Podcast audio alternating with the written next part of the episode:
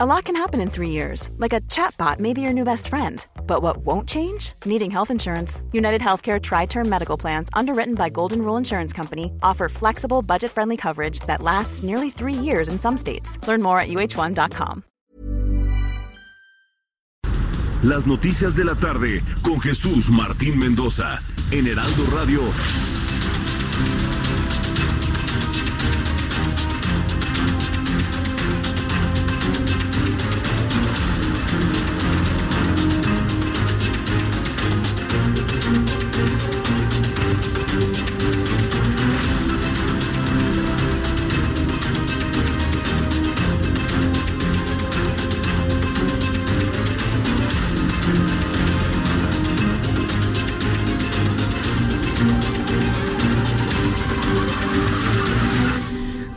De la tarde en punto, hora del centro de la República Mexicana. Bienvenidos, muy buenas tardes.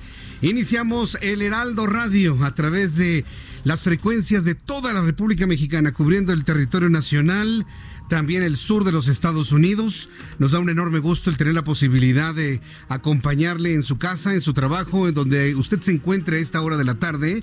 Súbale el volumen a su radio. Yo soy Jesús Martín Mendoza y le informo lo más destacado hasta este momento en este resumen inicial de noticias. Le doy a conocer en primer lugar que 12 mil elementos femeninos de seguridad, conocidos como las Ateneas, se van a encargar de dar apoyo y asistencia a las próximas movilizaciones programadas para sábado, domingo y lunes. Ya las conmemoraciones propias del Día Internacional de la Mujer se han extendido prácticamente a todo el fin de semana. A todo, desde mañana habrá cadenas, desde mañana habrá manifestaciones en las calles, el domingo por supuesto, Día Central, Día Internacional de la Mujer y claro, la, el paro nacional de mujeres del próximo lunes 9 de marzo. Contrario a lo que se había eh, especulado, pero más que especulado, promovido en el sentido de boicotear el paro nacional de mujeres, le puedo decir que al día de hoy, hoy viernes 6 de marzo, es una convocatoria que tiene un eco impresionante. Es más, las intentonas, que ya sabe usted de dónde venían, de darle al traste con esta manifestación, la han catapultado, la han promovido. Y bueno, pues hoy más que nunca las mujeres están conscientes del próximo y decididas, ¿eh? Del próximo lunes no aparecer en la escena pública, ni social, ni económica. No van a trabajar, no van a estar. Vamos a sentir los varones, los hombres, el resto de la sociedad, la ausencia de las mujeres hay evidentemente áreas en las que van a estar presentes, como por ejemplo el de la salud, la prevención de la salud, la atención de emergencias, por supuesto. Al ratito le platico lo que sobrecargos de aviación, ahora que tuve la oportunidad de regresar de la ciudad de Guanajuato el día de hoy, me comentaron sobre cuál va a ser el papel de sobrecargos de aviación el próximo lunes 9 de marzo. En fin, una gran cantidad de información que se va a generar en estos días. Entonces, como le digo, 12 mil elementos aquí en la capital de la República, por si usted el fin de semana que nos escucha en otras partes del país nos visita en la ciudad o viene a visitar a su familia y demás, sepa que va a ser un fin de semana muy, muy complicado, muy complejo realmente. Entonces, vamos a escuchar a Rosa Isela Rodríguez, quien es la secretaria de Gobierno de la Ciudad de México, quien hace este anuncio para el cuidado de las movilizaciones femeninas. Para el acompañamiento de las movilizaciones del 8 de marzo se desplegará un operativo de protección con la participación de 2.760 elementos de la Secretaría de Seguridad Ciudadana del grupo de mujeres policía Ateneas. 55 personas del cuerpo de bomberos, 50 personal del ERUM, 90 de protección civil para resguardar la seguridad de los asistentes y de la ciudadanía en general. Esto es lo que dice la, secretaria de Gobierno de la Ciudad de México, Rosa Isela Rodríguez, anunciando eh, la aparición de las Ateneas. Le puedo asegurar que ya a partir de, de este momento las Ateneas van a ser pues más comunes en otras actividades. Prácticamente es la presentación, primera actividad de las Ateneas. También informó que el secretario de Relaciones Exteriores, Marcelo Ebrard, reconoció que existe una brecha salarial entre mujeres y hombres. Vaya descubrimiento. No, hombre, pues premio, ¿no? Se descubrió el agua tibia. Dice que hay una brecha salarial entre mujeres y hombres dentro de la Cancillería, por lo que dijo que va a revisar y va a buscar una igualdad sustantiva en sus oficinas. Marcelo Ebrard así lo comentó. Todo el mundo está preocupadísimo poder qué acciones se van a tomar para proteger y lograr la equidad y finalmente la igualdad sustantiva mujer-hombre en nuestra sociedad. ¿Por qué? Pues por la movilización social, por la conciencia, por la exigencia de las mujeres. Entonces, para avanzar a la igualdad sustantiva se requiere decisión del gobierno, capacidad de ejecución y, por supuesto, la movilización de la sociedad que es la que trae consigo los cambios. Bien, pues esto es lo que comentó Marcelo Ebrard Casaubón. Pero la verdad es que está abordando un tema hoy en su secretaría, en su secretaría particular, muy complejo, que no es nada más de, ah, les igual el sueldo a todos. No, espérenme tantito. No, no, no, no, no. Eh, eh, el asunto no va así. la justicia en cuanto al salario va en función de las responsabilidades y la solución de problemas que se apliquen, independientemente si es hombre o es mujer. Los salarios van en función del trabajo realizado, ¿sí? Porque entonces, si a un menor trabajo se equipara a alguien que hace más trabajo, pero se le equipara nada más porque es mujer, entonces se cae en una injusticia también. Claro, no, no es la generalidad de los casos. El análisis tiene que hacerse en función de desempeño laboral, responsabilidades y solución de problemas. Así. Así de sencillo, así de simple. Habilidades.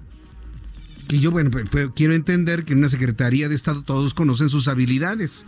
Es decir, si dos personas en una misma posición, con la misma responsabilidad, con el mismo horario, con la misma carga de trabajo, uno es hombre y uno es mujer, y el hombre gana más por ser hombre y la mujer gana menos por ser mujer, ahí se aplica. En contra la igualdad está en la misma área, está en la misma posición organizacional, están con la misma carga de trabajo y el mismo horario. Pero si las, circunstancias son distintas, tiene que analizarse la carga de trabajo y las capacidades de la persona más allá de si es hombre o es mujer. Y mire, va a ser esto muy delicado plantearlo. Así de simple. Entonces esperemos que esto no quede nada más en modas, ¿eh? Esperemos que esto no nada más quede en modas, en, como dicen los abuelos, en llamaradas de petate. Sí, porque sí, imagínense, se están haciendo anuncios, esfuerzos durante el sábado, el domingo, el lunes y el martes regresamos a lo mismo y las cosas siguen igual. Entonces, ¿para qué nos molestamos en hacer todo esto? Yo se lo dejo en la reflexión. ¿Algo va a cambiar? ¿Usted considera que a partir del martes 10 de marzo ¿Algo habrá cambiado para bien? Yo le invito para que me dé sus comentarios a través de nuestras cuentas de YouTube, Jesús Martín MX, y de Twitter, arroba Jesús Martín MX, y no va con un ánimo de una crítica a los movimientos, al contrario, yo en lo personal los apoyo, y va a ser algo verdaderamente histórico, extraordinario. Aquí el asunto es qué tanto va a mover, qué tanto va a mover a los que verdaderamente cometen injusticias contra las mujeres. A ver, yo quiero ver qué cosas van a cambiar a partir del día siguiente. Entonces yo le invito para que me dé su opinión a través de mi cuenta de Twitter, arroba Jesús Martín MX. Inclusive vamos a hacer un sondeo que le voy a proponer al ratito, que lo vamos a dejar que dure precisamente desde hoy viernes, todo el sábado, todo el domingo y que concluya el lunes hacia la mitad de nuestro programa y de esta manera pues saber cuál es la percepción del público luego de la gran cantidad de manifestaciones y expresiones de todo tipo que se van a producir como le digo a partir de mañana. Feliciano Sánchez Osornio, de 65 años de edad, se convirtió en la tercera víctima mortal por un medicamento contaminado del Hospital de Petróleos Mexicanos en Villahermosa, Tabasco. Le tendré detalles también en esta tarde en el Heraldo Radio. Le informo que el presidente de la República, Andrés Manuel López Obrador, descartó este viernes que su gobierno destine esfuerzos en una reforma en materia fiscal, además de que reiteró su compromiso de la campaña de no elevar los impuestos, en especial las gasolinas. Y ahorita le digo por qué está haciendo esta aclaración el presidente de México. No hay en puerta ningún proyecto de reforma en materia fiscal. No estamos pensando en modificar el marco jurídico en materia fiscal. Estamos eh, reafirmando el compromiso de no aumentar impuestos en términos reales no lo hemos hecho durante el tiempo que llevamos en el gobierno, ni vamos a crear impuestos nuevos. Y desde luego no van a haber gasolinazos, no han habido, y no va a aumentar el precio de otros eh, energéticos. Esto lo aclaró el presidente de la República, le voy a decir por qué. Ha permeado en las redes sociales y acuérdense que las redes sociales serán pues muy, muy inmediatas, serán muy rápidas, llegarán a mucha gente, pero son una fuente de desinformación, lamentablemente, hay que decirlo con toda claridad. Así usted confía mucho en un youtuber X o D, son una fuente de desinformación las redes sociales, porque muy poca gente se toma la molestia de confirmar la información. El presidente de la República ha dicho esto porque en las redes sociales se anda diciendo que va a subir el precio de la gasolina en 5 pesos. ¿Cómo sé esto? Bueno, hoy me lo comentaron amigos taxistas. Oiga, es que mañana va a subir la gasolina cinco pesos. ¿Y quién le dijo eso?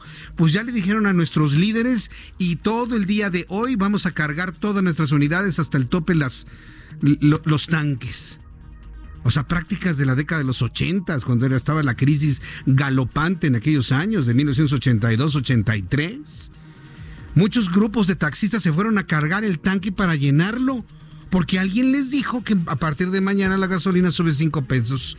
Hoy ya lo descartó el presidente de la República. Rumores malintencionados, informaciones falsas o desinformaciones. Por eso yo le digo, tenga mucho cuidado con lo que lee en Internet. Tenga mucho cuidado con lo que le transmiten a través de las redes sociales, Instagram, Twitter, Facebook, TikTok, lo que usted me diga. Tenga usted muchísimo cuidado y si tiene la duda con una información, fácil. Usted sintoniza el Heraldo Radio el Heraldo Televisión, consulta nuestra página de internet del Heraldo Media Group, nuestro periódico, nuestra edición impresa, y con eso aclara todas sus dudas. Aquí en el Heraldo estamos para aclararle todas las dudas y los rumores que malintencionadamente se generan en las redes sociales. Así que confíe siempre, en todo momento, cada minuto, cada segundo, en el Heraldo Media Group. La Secretaría de Hacienda y Crédito Público eliminó el estímulo fiscal a la gasolina menor a 91 octanos, mejor conocida como Magna, con lo cual los consumidores deberán pagar lo correspondiente a ese impuesto especial. Al ratito también en nuestra sección financiera le tengo más detalles.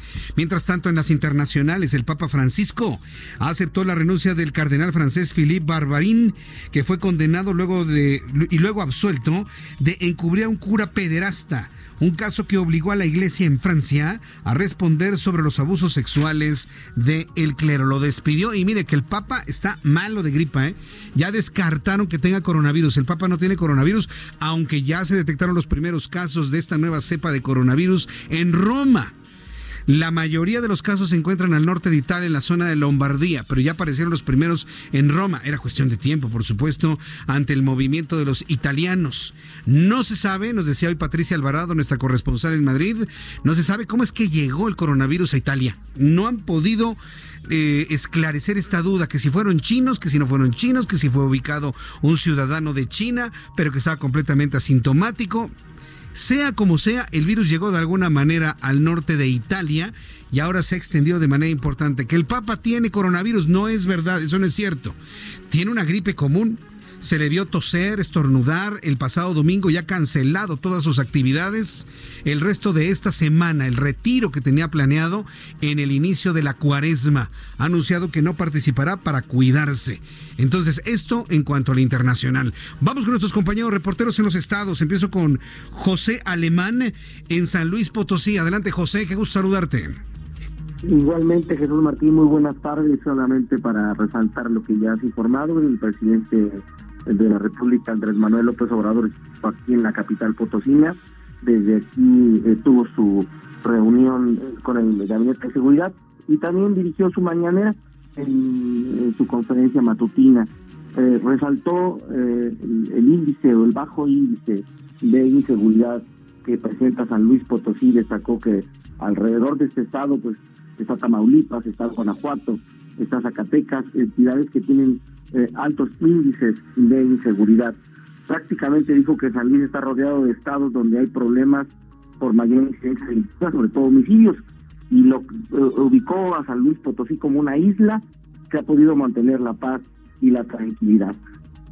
Por eso fue desde la doceava zona militar, donde el exterior pues, hubo ciertos eh, reclamos, protestas de grupos como los transportistas de la Alianza Mexicana de Organizaciones de Transportistas, que piden mayor seguridad. Correcto, José. Fueron contenidos. Muy bien, estaremos muy atentos de lo que sucede allá en San Luis Potosí. Gracias. Vamos hasta el Estado de México con José Ríos, quien nos informa, informa de un caso confirmado de coronavirus en la entidad mexiquense. Adelante, José Ríos. ¿Qué tal, Jesús Martín? Buenas tardes. En efecto, esta tarde la Secretaría de Salud del Estado de México informó que se registró el primer caso positivo a COVID-19, esto correspondiente a un masculino de 71 años que viajó a Italia. Con este reporte, Jesús Martín sumarían seis personas confirmadas con el nuevo coronavirus en México.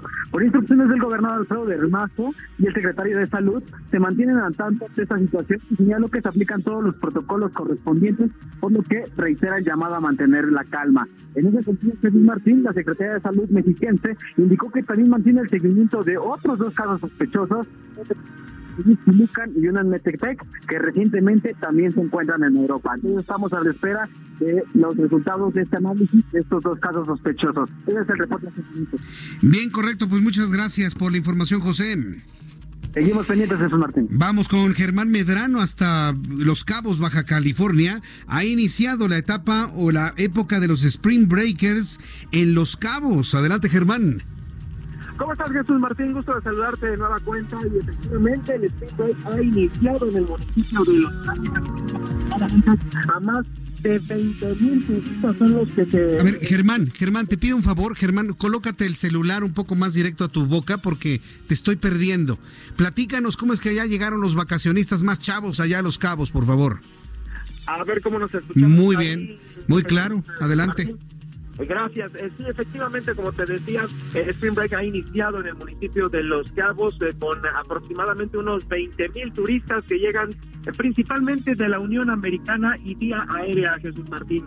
te comento que ya hay operativos importantes de seguridad en la zona turística y también por parte de los hoteleros organizados, los cuales los van a contener en ciertas áreas específicas.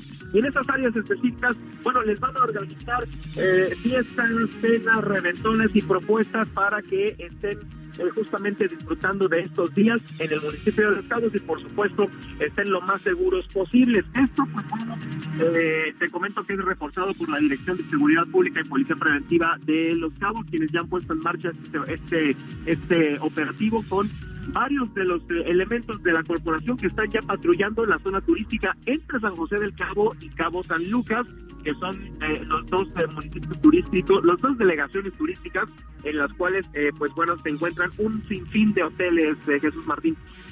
bueno, también te comento que sobre esto, pues bueno, se espera todavía la llegada de más para este fin de semana y el próximo eh, por lo cual, pues bueno, ahorita hay una derrama importante eh, de ocupación, una ocupación hotelera cercana al 90%. Muy bien, cercana al 90%. Vaya, oye, sobre el coronavirus, ¿qué información tienes, Germán? Sí, eh, también sobre eso, mira, se ha dado a conocer una información en la cual un buque estuvo estacionado en Los Cabos por algunos días y este buque ahorita se encuentra ya en San Francisco, donde al parecer hoy darán los resultados de tres personas contagiadas eh, por el coronavirus y uno de ellos eh, ya falleció. Eh, esto, esto, esta información la está confirmando hace una, hace un par de horas la Secretaría de Salud de aquí de Baja California Sur, en la cual confirma que el buque efectivamente es el mismo que llegó a Los Cabos, el que se encuentra en San Francisco eh, con estas tres personas infectadas y la persona ya fallecida, y es el mismo buque. Sin embargo, eh, la ruta era distinta porque eh, se dio a conocer que pudo haber estado aquí con estas personas tocando tierra, pero no, esto ya lo ha descartado la Secretaría de Salud de Baja California Sur y eh, pues bueno, fue una ruta distinta la que después de partir de San Francisco llegó a Los Cabos, es el mismo barco, pero son distintos pasajeros, Jesús Martín. Correcto, gracias por la información, Germán. Estamos en contacto. Esto es lo que sucede en algunas entidades de la República y sobre el coronavirus. Bueno, nos mantenemos al pendiente de esta información. Le recuerdo que estamos transmitiendo a toda la República Mexicana en las emisoras que usted ya conoce del Heraldo Radio y a través de YouTube en mi canal Jesús Martín MX. Le invito también para que entre en YouTube. Tengo un chat en vivo que el cual también estamos atendiendo, en donde le saludo, en donde leemos algunos de sus comentarios. Cuando son las 6 de la tarde con 20 minutos, 6 de la tarde con 20 minutos, vamos con nuestros compañeros reporteros urbanos, periodistas especializados en información de ciudad. Israel Lorenzana, adelante Israel, ¿dónde te ubicas? Jesús Martín, muchísimas gracias. Pues lo que escuchas de fondo no es una fiesta, se trata de la manifestación de pues integrantes de los 400 pueblos, estos hombres y mujeres que llegaron esta semana aquí a la Ciudad de México y que además hay que decirlo, tienen su campamento instalado sobre el eje central Lázaro Cárdenas al cruce con el eje 2 Norte. Estamos ubicados sobre la avenida Bucareli, el eje oponente a la altura del reloj chino Jesús Martín, en donde en estos momentos los integrantes de los 400 pueblos pues se manifiestan bailando y poniendo música. Ellos están pidiendo que una comisión sea recibida por las autoridades de gobernación y como no han tenido una respuesta positiva, pues han estado manifestándose ya durante horas aquí en este punto. Por suerte para nuestros amigos automovilistas, superando este punto la circulación mejora para quien viene del paso de la reforma y con dirección hacia Avenida Chapultepec. Hay que armarse de paciencia, ya que precisamente pasando este punto, usted va a retomar velocidad con dirección hacia el poniente para su tramo Cuauhtémoc o para incorporarse también hacia la Avenida Chapultepec. Jesús Martín, la información que te tengo. Muchas gracias, Israel. Vamos a nuestro compañero Daniel Magaña. Adelante, Daniel. ¿Qué tal, Jesús Martínez? Muy buenas tardes. Ah, fíjate que este será un fin de semana pues intenso en cuanto a las actividades aquí en la Ciudad de México. Se espera el próximo domingo este evento del Día Internacional de la Ciudad de México, eh, que será precisamente aquí toda esta zona del Zócalo de la capital, el evento Tiempo de Mujeres, bueno, pues desde el día de hoy se ha colocado toda la logística para el día de mañana realizar también un eh, concierto para conmemorar el Día Internacional de la Mujer. Eh, también, bueno, pues hay algunos elementos de la Secretaría de Seguridad Ciudadana en toda esta periferia, la actividad comercial, pero podrá avanzar sobre la avenida 20 de noviembre. En la calzada San Antonio Abad todavía tenemos reducción de carriles debido pues, a este, pues, eh, esta situación de desalojo que se diera por la tarde. Todavía no han retirado los electrodomésticos de este inmueble desalojado en la calzada San Antonio Abad. Únicamente hay que tener cuidado para trasladarse más adelante o incorporarse hacia José María Izazaga. El reporte, muy buena tarde. Bien, pues muchas gracias por la información, Daniel Magaña. Hasta luego. Hasta luego, que te vaya muy bien. Son las 6 de la tarde con 22 minutos, hora del centro de la República Mexicana. Hoy es viernes 6 de marzo de 2020. Abraham Arruena nos informa lo que sucedía un día como hoy en México. Esto es un día como hoy en México. 1836, en Texas, termina el sitio de El Álamo, cercado por 1.400 soldados mexicanos. Mueren los 187 voluntarios tejanos, entre ellos David Crockett y el coronel Jim Bowie. 1862. Durante la segunda intervención francesa en México, sucede la explosión de la colecturía de San Andrés, en la que mueren accidentalmente más de mil soldados y civiles. 1877, Mariano Bárcena funda el Observatorio Astronómico Nacional. 1994, en México, Luis Donaldo Colosio da un famoso discurso en el Monumento a la Revolución como candidato del PRI a la presidencia. Este es un día como hoy en México.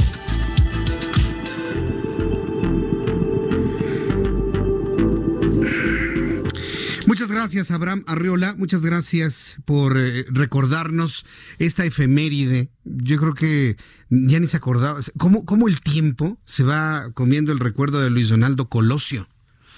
¿Cómo el tiempo se va comiendo el recuerdo de un Luis Donaldo Colosio?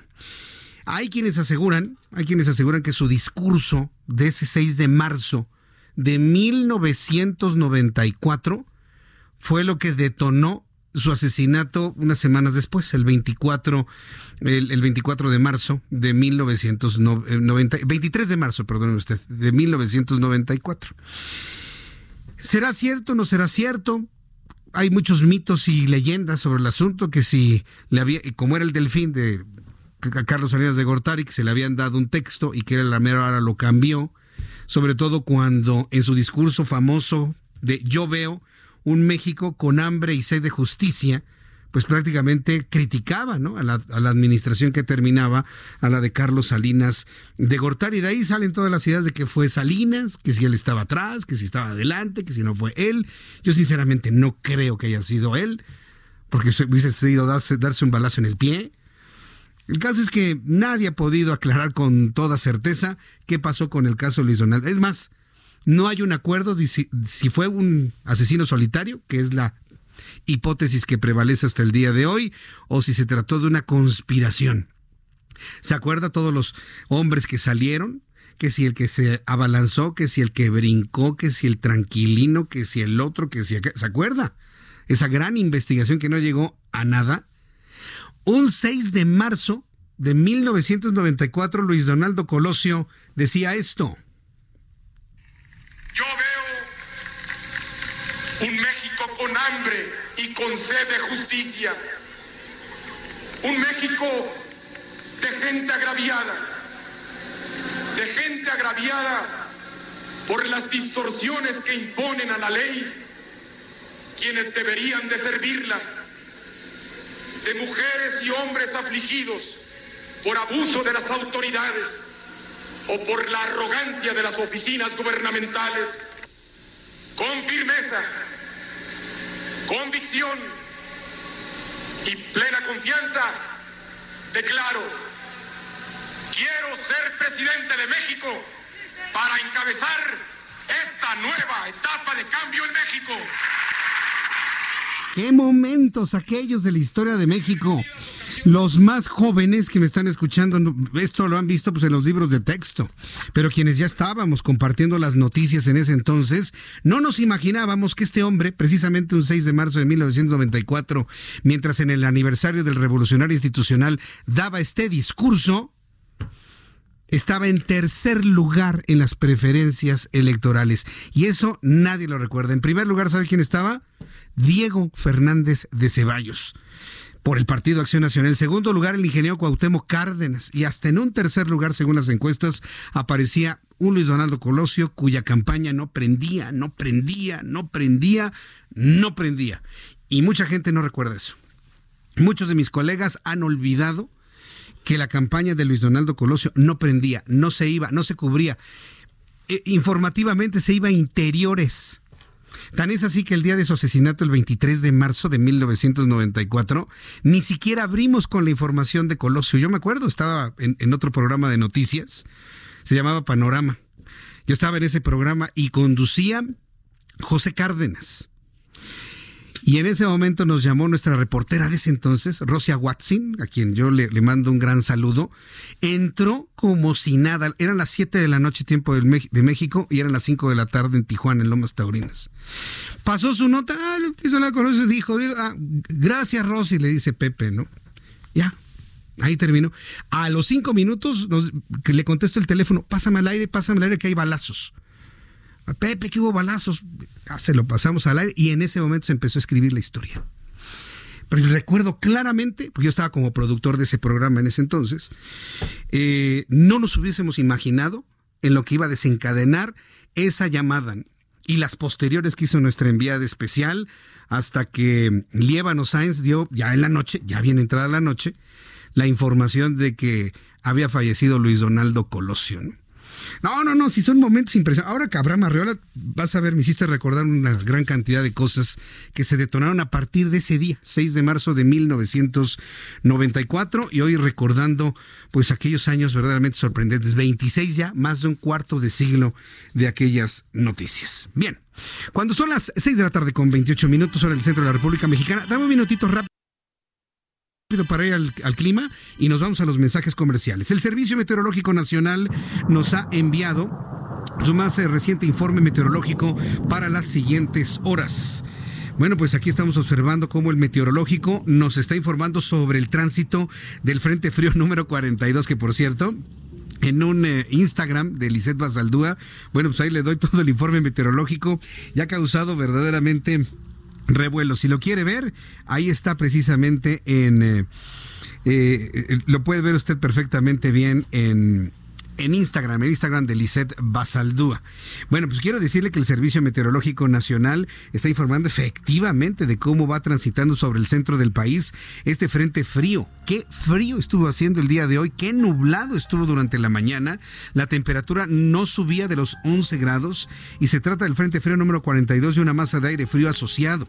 Sin embargo, el día de hoy sí se han registrado temperaturas que han alcanzado los 45 grados Celsius, sobre todo en estados como Guerrero y Michoacán, en la zona de la Tierra caliente.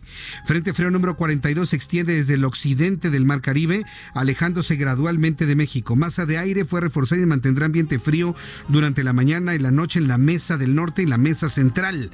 Evento de norte con rachas de viento de 90 kilómetros hasta 100 kilómetros por hora. Y bueno, con estos elementos que nos informan que continuará el frío al menos 24 horas más, le doy a conocer el pronóstico del tiempo a esta hora de la tarde. En el Estado de México, temperatura en este instante 18, la mínima 1 grado, la máxima para mañana 24. En Guadalajara, Jalisco, mínima 12, máxima 28. En este momento 28 grados, está nublado. En Monterrey, Nuevo León, mínima 13, máxima 22. En Tampico, Tamaulipas, mínima 18, máxima 23. Villahermosa, Tabasco, mínima 18, máxima 24. Acapulco, Guerrero, mínima 22, máxima 30. En Tijuana, Baja California, mínima 11, máxima 16. Y aquí en la capital de la República, el termómetro en este momento está en 18 grados. Sigue el fresquito que sentimos en la mañana y todavía, a esta hora de la tarde.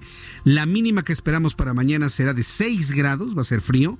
Mañana que nos saludemos temprano. Y la temperatura máxima alcanzará los 26 grados Celsius.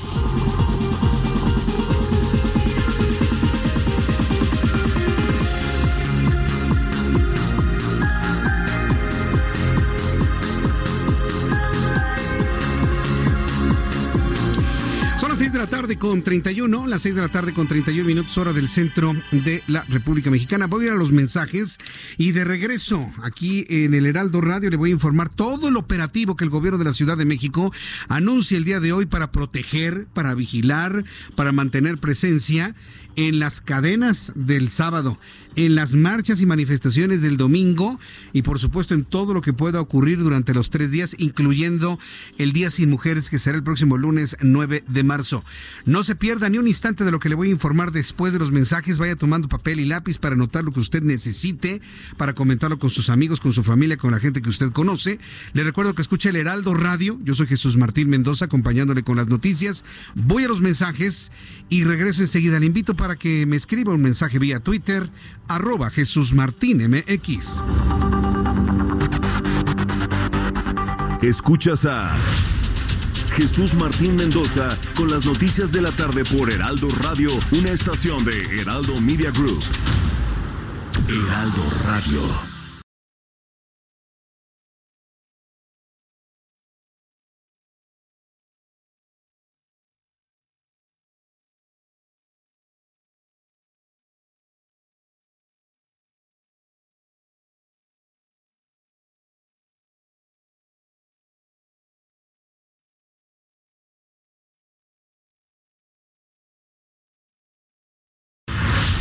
Escucha las noticias de la tarde con Jesús Martín Mendoza.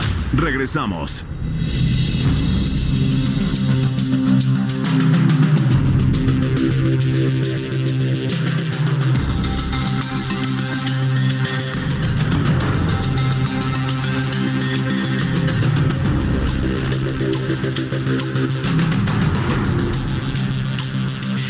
6 de la tarde con 36, las 6 de la tarde con 36 minutos hora del centro de la República Mexicana.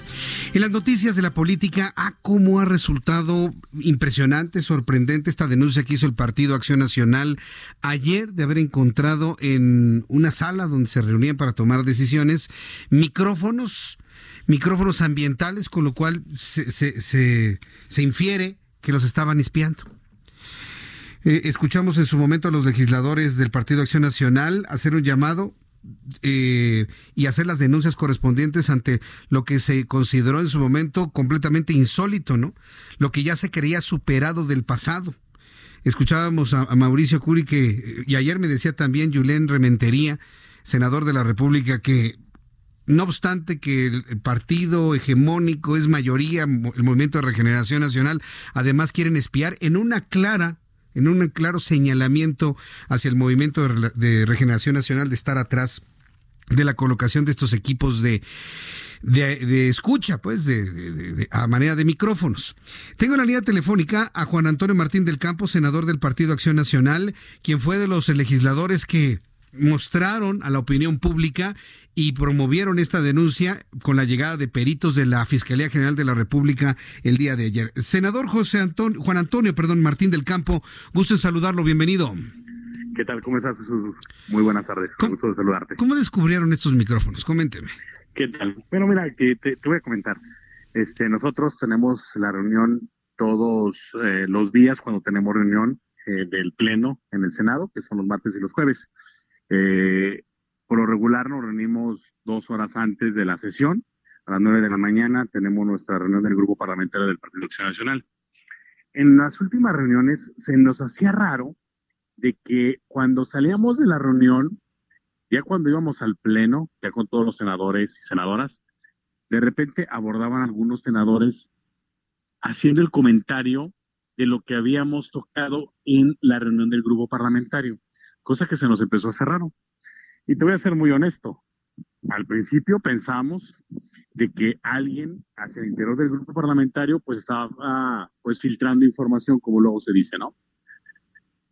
El día de, ayer, precisamente por, por la mañana, otra vez sucedió lo, mismo y estuvimos en una discusión y dijo nuestra compañera Xochil Galvez, dijo, a ver, aquí hay de dos cosas, o alguien está filtrando información del grupo parlamentario o la otra, nos están grabando aquí en lo que es la sala de juntas del grupo.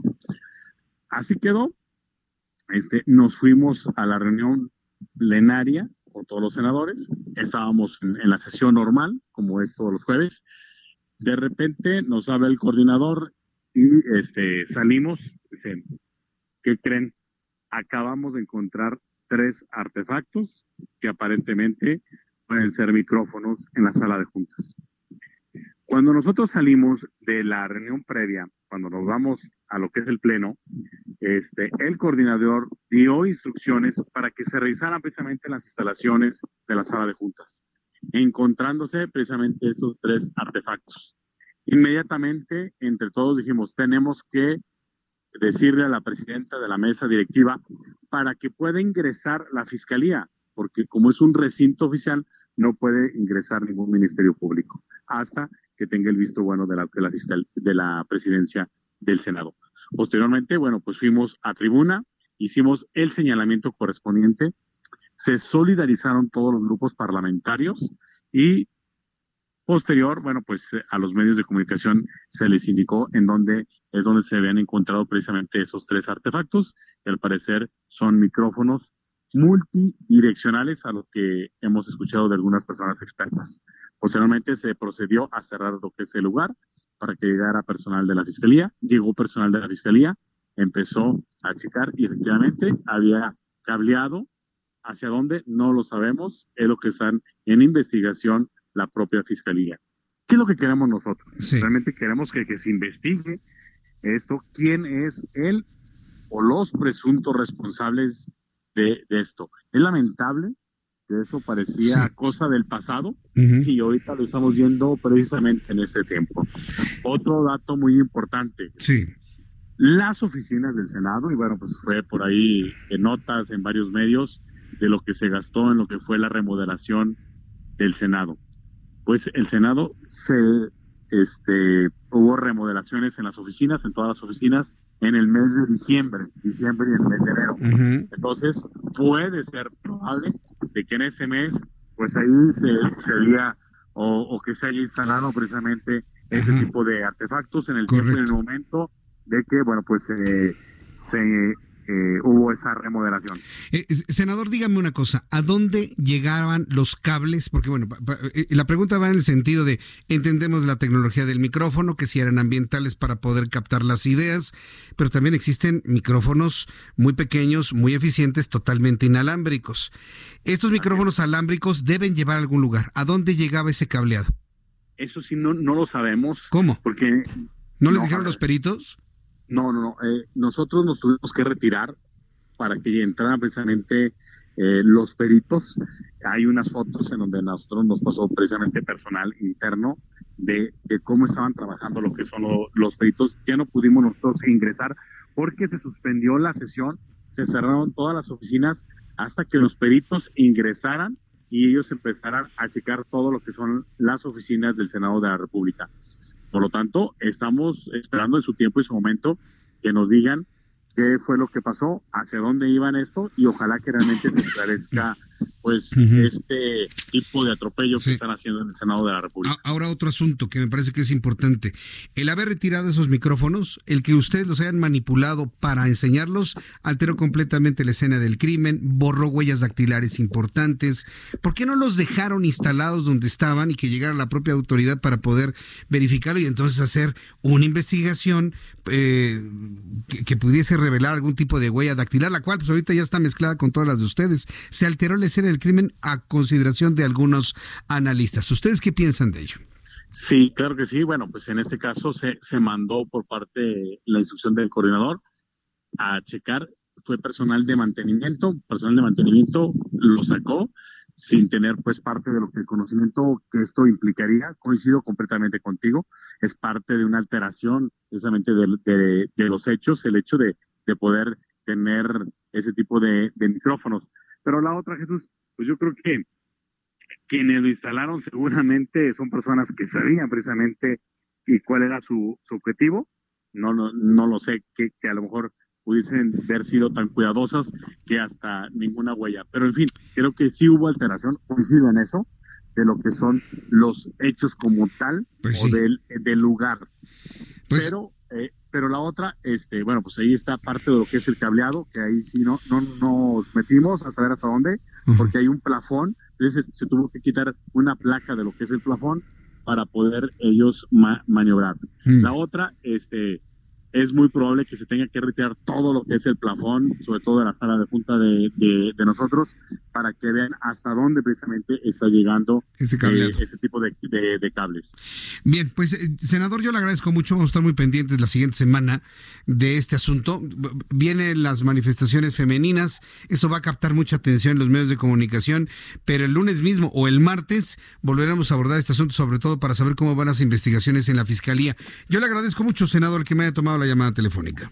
Al contrario, gracias Jesús. gracias, hasta luego, muy buenas tardes. Pues ahí está, el hecho claro y concreto, con algunas preguntas al senador de la República. Y el hecho de que finalmente, hay que decirlo con toda claridad, se alteró la escena del crimen, en el momento en que los quitaron. No lo hicieron ellos, fue el personal de mantenimiento que pues en desconocimiento de que manipularlo de esta manera se altera la escena, y lo hicieron en la mejor de las eh, de las intenciones, ¿no? Ay, mira, encontramos estos senadores, ya se los dan y ya los muestran. Aquí lo que, lo que hay que ver y señalar con toda claridad es cuánto tiempo se van a tardar en la investigación. Y sobre todo los comentarios desde el Partido de Acción Nacional van en un señalamiento directamente hacia el Movimiento de Regeneración Nacional. Tengo la línea telefónica en unos instantes más eh, con Cristóbal Arias. Voy a platicar con Cristóbal Arias, quien es eh, presidente de la Comisión de Gobernación del Senado por Morena.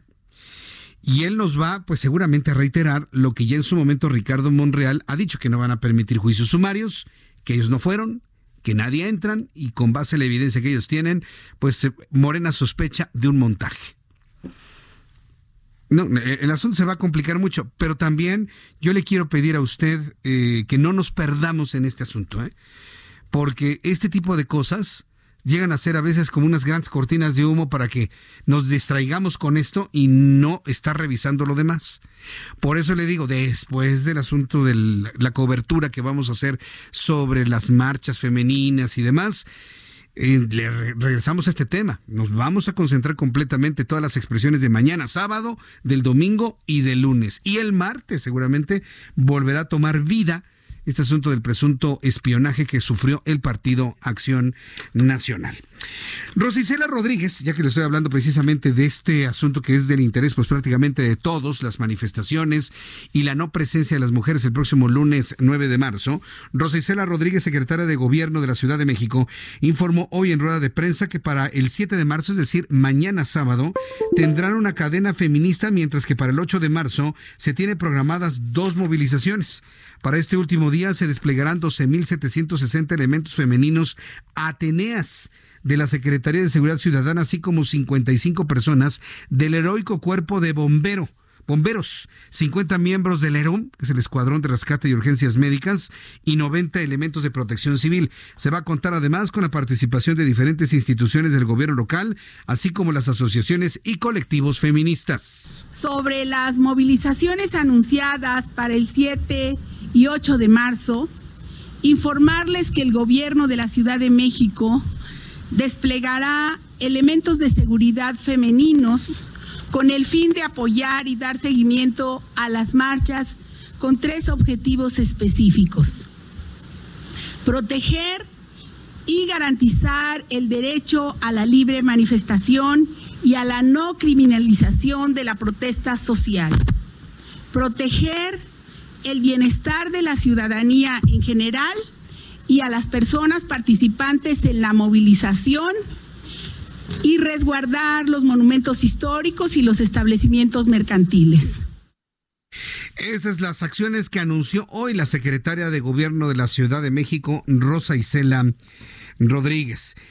La marcha del Día Internacional de la Mujer, que es el domingo, será del, eh, del domingo 8 de marzo, se va a realizar a las 2 de la tarde. La marcha del Día Internacional de la Mujer no va a ser temprano, va a ser a las 2 de la tarde. El lugar de encuentro, Monumento a la Revolución. Lugar de destino, Zócalo Capitalino, es un tramo muy chiquitito. ¿eh? Monumento a la Revolución, marchan por toda la Avenida Juárez, van a entrar por Francisco y Madero hasta el Zócalo Capitalino. Al inicio estarán, y esto es muy importante que lo tomen en cuenta, la marcha del día 8 de marzo, del próximo domingo, estará distribuido de en diferentes bloques. Yo sé que hay hombres, que hay varones que quieren participar en estas manifestaciones. Lo tienen que hacer en el último bloque, en el último, en el último, en el quinto. Al inicio estarán los familiares de víctimas de feminicidios. Posteriormente el contingente de madres con hijas e hijos menores de, de 12 años. El tercer contingente será un grupo general de mujeres. El cuarto contingente, organizaciones, sindicatos y partidos.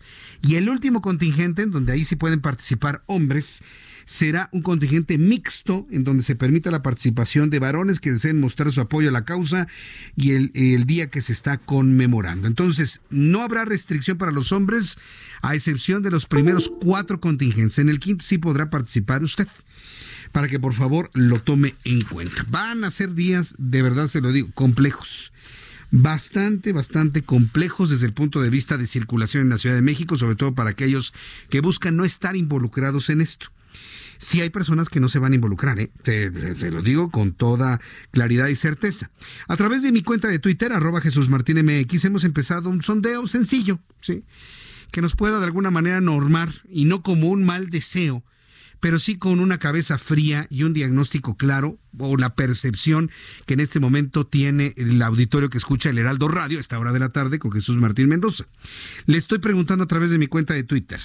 Después de todas las expresiones femeninas de este fin de semana, incluido Un Día Sin Mujeres, ¿qué pasará el día después y los siguientes?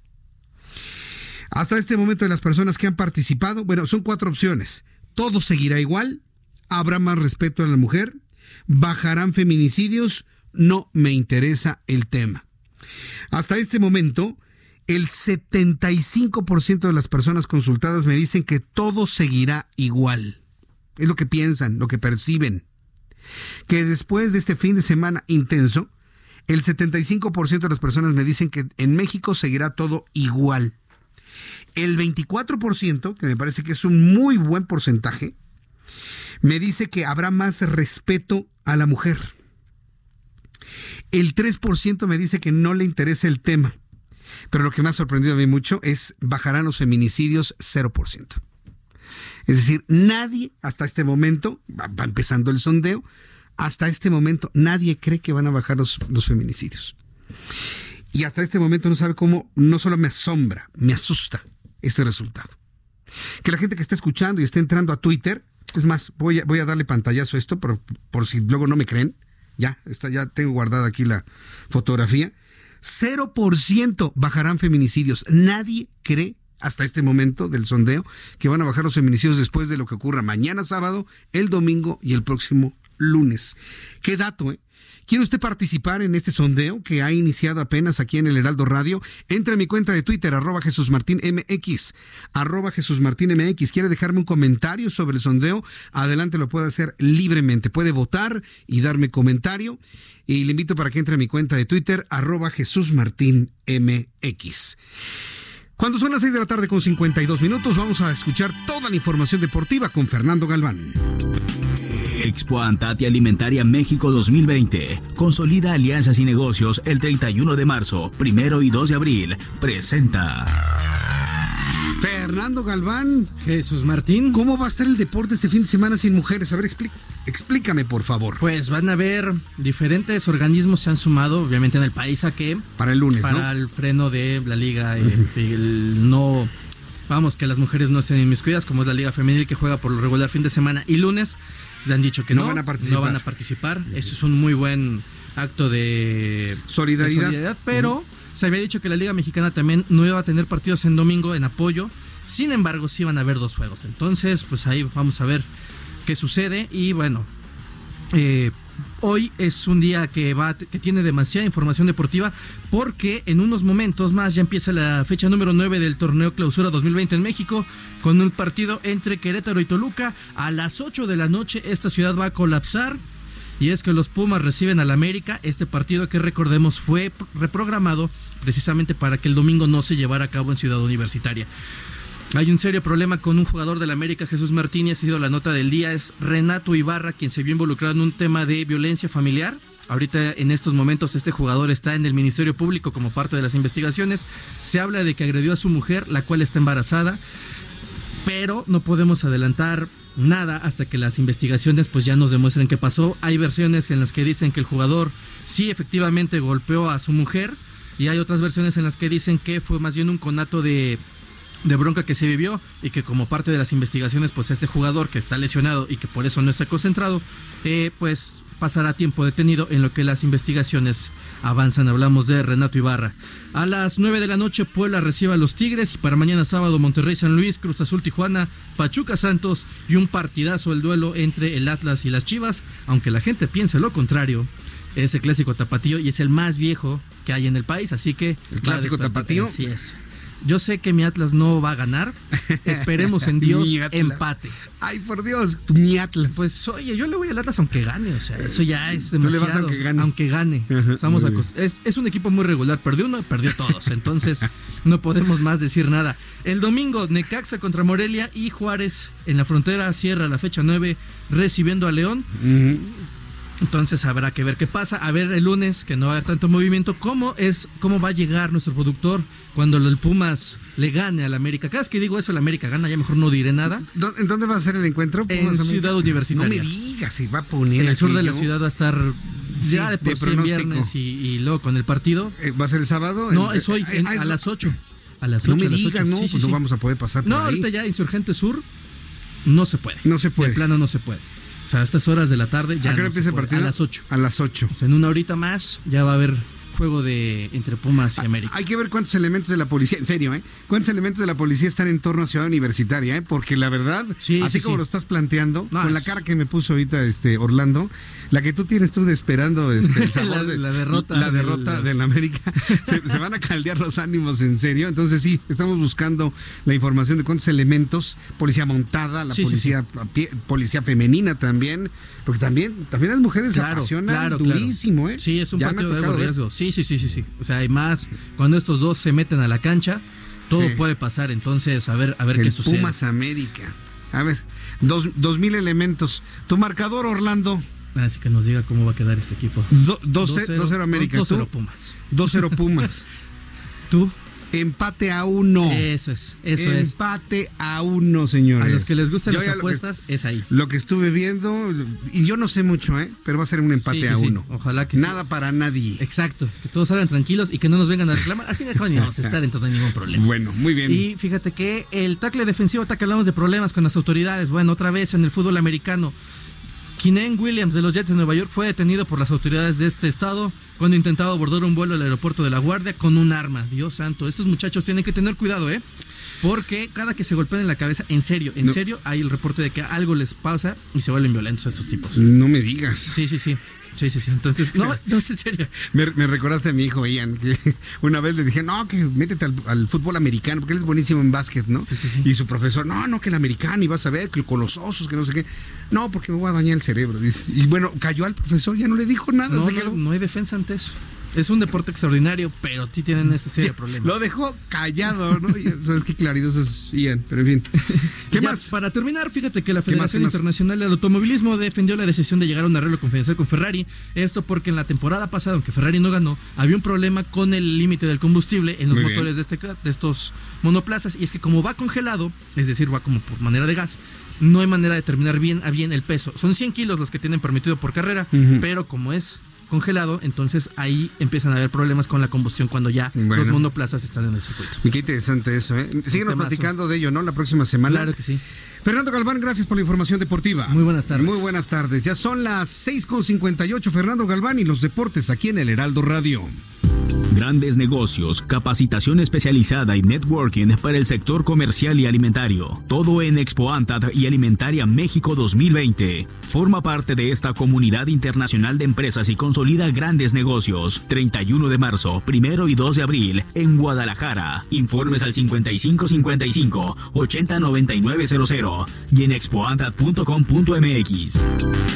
Expo Antad y Alimentaria México 2020. Consolida alianzas y negocios el 31 de marzo, 1 y 2 de abril. Presentó. Falta un minuto para que sean las 7. Le recuerdo que las noticias continúan en toda la República Mexicana hasta las 8 de la noche. Después de los anuncios le presento un resumen con las noticias más importantes. Nadie se mueva de las frecuencias del Heraldo Radio porque continuamos después de los anuncios. Escuchas a Jesús Martín Mendoza con las noticias de la tarde por Heraldo Radio, una estación de Heraldo Media Group. Heraldo Radio, la H que sí suena y ahora también se escucha.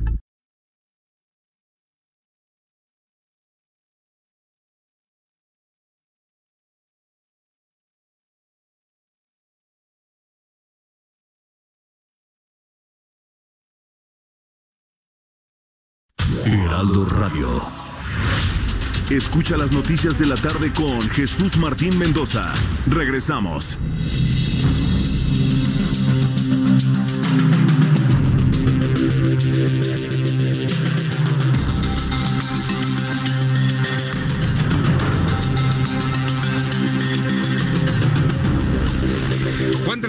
Marca las 7 con 1 hora del centro de la República Mexicana, le presento un resumen con las noticias más importantes.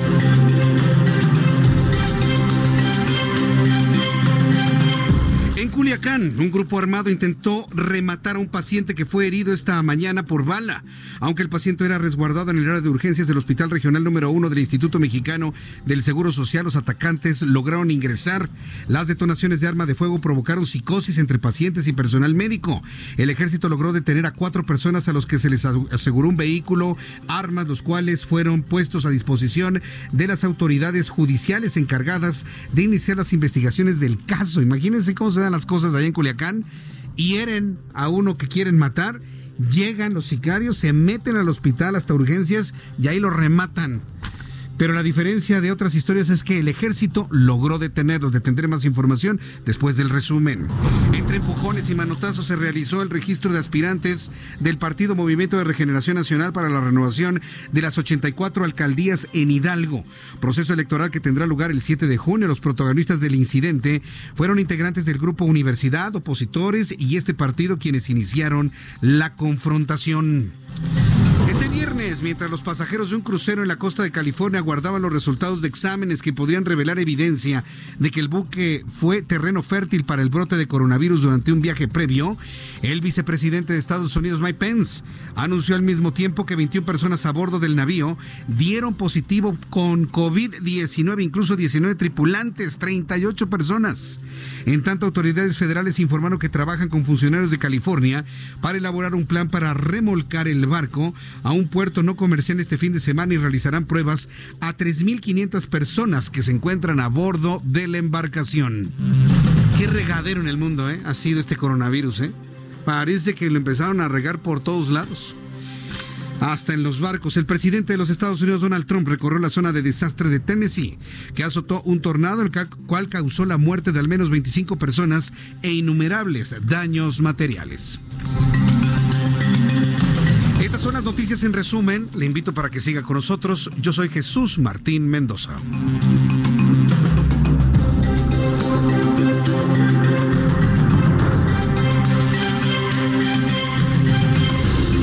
Las 7.05, 19 horas 5 minutos, hora del centro de la República Mexicana. Saludo a nuestros amigos que nos escuchan en la zona de la montaña, ya en Sinaloa. Gracias por estar con nosotros. Son las 6 de la tarde con 5 minutos. Y a nuestros amigos en el Pacífico, en la ciudad de Baja California, en la, eh, perdón, en el estado de Baja California, en la ciudad de Tijuana, allá en Tecate, en Mexicali. Llegamos inclusive a San Diego, California, a través del 1700 de amplitud modulada. Allá son las 5 de la tarde con 5 minutos, hora del centro de la República Mexicana. Vamos con nuestros compañeros reporteros urbanos, periodistas especializados en información de ciudad. Daniel Magaña, adelante, ¿dónde te ubicas en esta gran ciudad y en viernes? Adelante. ¿Qué tal Jesús Martínez? Bueno, pues han, han eh, iniciado pues estas actividades musicales aquí en la zona del Zócalo Capitalino. En cuanto a las condiciones vehiculares en la calle de Pino Suárez para las personas que abandonan la zona centro, bueno, pues ya concluyó esta actividad comercial lo que sí, eh, Jesús Martínez, es que pues ha descendido la temperatura, hay que salir bien abrigados las personas que están por hacerlo, pero en las condiciones vehiculares, por lo menos en este tramo de la zona de Pino Suárez, la avance es constante para trasladarse también hacia la calzada San Antonio Abad. El reporte muy buenas Gracias, muy buenas noches, Daniel Magaña. Vamos a saludar a nuestro compañero Israel Lorenzana. ¿Dónde te ubicas, Israel? Jesús Martín, gracias. Estamos ubicados aquí sobre la Avenida Juárez, muy cerca del ex central Lázaro Cárdenas. Y es que a tan solo dos días de que se lleve a cabo la marcha del próximo domingo 8 de marzo aquí en la Ciudad de México, pues desde la tarde de hoy las estatuas que se encuentran afuera del Palacio de Bellas Artes están ya cubiertas con unas lonas con la leyenda no violencia contra las mujeres. Además también el Palacio de Bellas Artes, Jesús Martín, está iluminado esta noche con luces de color morada, así como el edificio, el antiguo edificio del Banco de México, ubicado sobre el ex central Lázaro Cárdenas, también está, pues en estos momentos ya iluminado de color morado. En materia vehicular, asentamientos para nuestros amigos que vienen de la zona de Valderas, de la zona de Reforma y con dirección hacia el ex central Lázaro Cárdenas. No hay que perder la calma, superando precisamente este punto, la circulación mejora para incorporarse hacia la calle de Madero para nuestros amigos que van con dirección hacia el Zócalo y por otro lado también hacia la zona de 5 de Mayo. Jesús Martín, la información que te tengo. Gracias eh, por la información, Israel. Hasta luego. Hasta luego, que te vaya muy bien. Hay amigos del público que me dicen sobre el asunto del espionaje al Partido Acción Nacional que alteraron las pruebas. Sí, el, senador Martín Lecampo lo reconoció. Evidentemente no habla de un dolo para hacerlo, sino falta de conocimiento por parte del, del personal de mantenimiento que lo encontró. Pero sí, vaya, desde, desde ese punto de vista hay un reconocimiento por parte de Acción Nacional de una alteración de la escena de una alteración de los materiales, de una manipulación que no se debe haber hecho. Eso lo, han, lo acaba de reconocer el senador Martín del Campo, pero con base en lo que ellos pueden expresar, dicen que eso no altera la evidencia de un espionaje. insisto, serán los peritos del, de la Fiscalía General de la República la que lo determinen y en unos minutos más platicaré con Cristóbal Arias eh, de la Comisión, presidente de la Comisión del Senado eh, la Comisión de Gobernación en el Senado de la República para que nos diga cuál es la posición de eh, del Movimiento de Regeneración Nacional a estas eh, a, estos señalamientos, porque el señalamiento ha sido completamente directo. Le estoy pasando un nuevo número telefónico a Giovanna, precisamente para que le marquemos ¿no? al, senador y de esta manera tener ya las dos versiones, las dos versiones sobre el espionaje o el vamos a dejarlo en supuesto, ¿no? Pero ¿para qué pone usted micrófonos en los plafones? ¿Para qué pone usted micrófonos en los plafones? Pues ahora todos buscar micrófonos, ¿no? En las oficinas, en donde usted se encuentre, este, búsquele por ahí. Bueno, pues vamos a equilibrar evidentemente la información, vamos a tener las dos versiones, en unos instantes más le tengo esta información. Vamos a continuar con, con la información de nuestros compañeros reporteros. Vamos a la nota número 19, me dice eh, eh, Orlando. Eh, quiero informarle que el secretario de Relaciones Exteriores, Marcelo. Ah, no, está, acá, perdóneme, perdóname, este, mi querido amigo. La marcha del Día Internacional de la Mujer será el 8 de marzo a las 2 de la tarde. Ya le había comentado cuál va a ser la ruta de las marchas del próximo domingo 8 de marzo. Empiezan 2 de la tarde en el Monumento a la Revolución y de ahí marchan al Zócalo Capitalino. Eh, al inicio estarán los familiares, acuérdense, son cinco contingentes, los hombres únicamente hasta el último contingente. El último contingente, el quinto, que será mixto. A partir de hoy, viernes 6 de marzo, la Ciudad de México realizará la segunda edición del Festival Tiempo de Mujeres 2020 Festival Tiempo de Mujeres 2020, el cual desarrollará con distintas actividades hasta su conclusión el próximo 15 de marzo. El festival incluye una serie de acontecimientos, eventos artísticos, eventos culturales que cuentan con la participación de más de 400 artistas. Eh, también habrá académicas, investigadoras, deportistas de México y el mundo que tiene como finalidad transmitir el mensaje de equidad de género. Vamos a escuchar a la jefa de gobierno de la Ciudad de México, Claudia Sheinbaum, con este anuncio. Y lo que hacemos con todos los festivales y en particular con este es no diseñarlo desde el gobierno, sino invitar a muchas personalidades, artistas, organizaciones que nos ayuden a diseñar este festival. Y no solamente son las actividades artísticas, sino también las deportivas. El secretario de Relaciones Exteriores, Marcelo Ebrard, reconoció que existe una brecha salarial entre hombres y mujeres dentro de la dependencia. Hay una brecha salarial entre hombres y mujeres eh, dentro de la dependencia, por lo que dijo buscará lograr una igualdad sustantiva en todas las oficinas dentro y fuera del país para así tener una equivalencia laboral y no de discriminación, lo que le comentaba yo al inicio del programa. El criterio debe ser el trabajo, la cantidad de trabajo, el desempeño, la solución de problemas, independientemente si se es hombre o mujer. Porque qué tal, por ejemplo, que una mujer desempeña más trabajo, más trabajo, está más horas de trabajo y le igualan su salario a alguien que trabaja la mitad que ella. ¿Sería justo para ella? Pues no. Tendría que ganar más inclusive.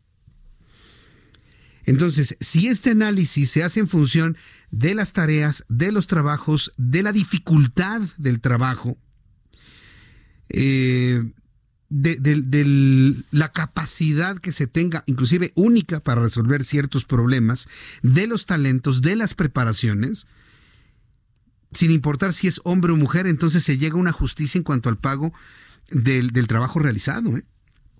Sí, porque hay trabajos que no cualquiera, cualquier persona lo puede hacer. Hay otros trabajos que con cierta capacitación cualquier persona los puede realizar. Lo que sí hay que revisar y lo que dice Marcelo Ebrard es dos, dos personas con la misma carga, el mismo horario, el mismo nivel organizacional, ganan diferente porque uno es hombre y otro es mujer. Ah, entonces eso sí hay que emparejarlos. Pero si una mujer, por ejemplo, tiene más carga de trabajo, más responsabilidades, más delicadeza en cuanto a sus decisiones y gana igual que un hombre que trabaja la mitad, eso es injusto. Tiene que ganar más. No nada más igual, señor secretario, sino considere la posibilidad de que algunas de las mujeres que trabajan y resuelven problemas puedan ganar más que un hombre.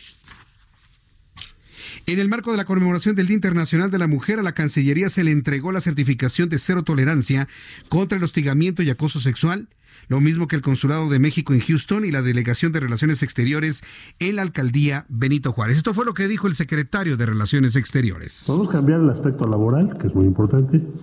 Podemos cambiar el tema de igualdad o desigualdad, hoy desigualdad, para llegar a igualdad social. Podemos hacer grandes transformaciones en ciencia y tecnología podemos mejorar la seguridad pública y debemos, pero si no hay una transformación en este tema, la sociedad sigue igual, sigue reproduciendo las desigualdades, las exclusiones y también incubando exclusión y violencia.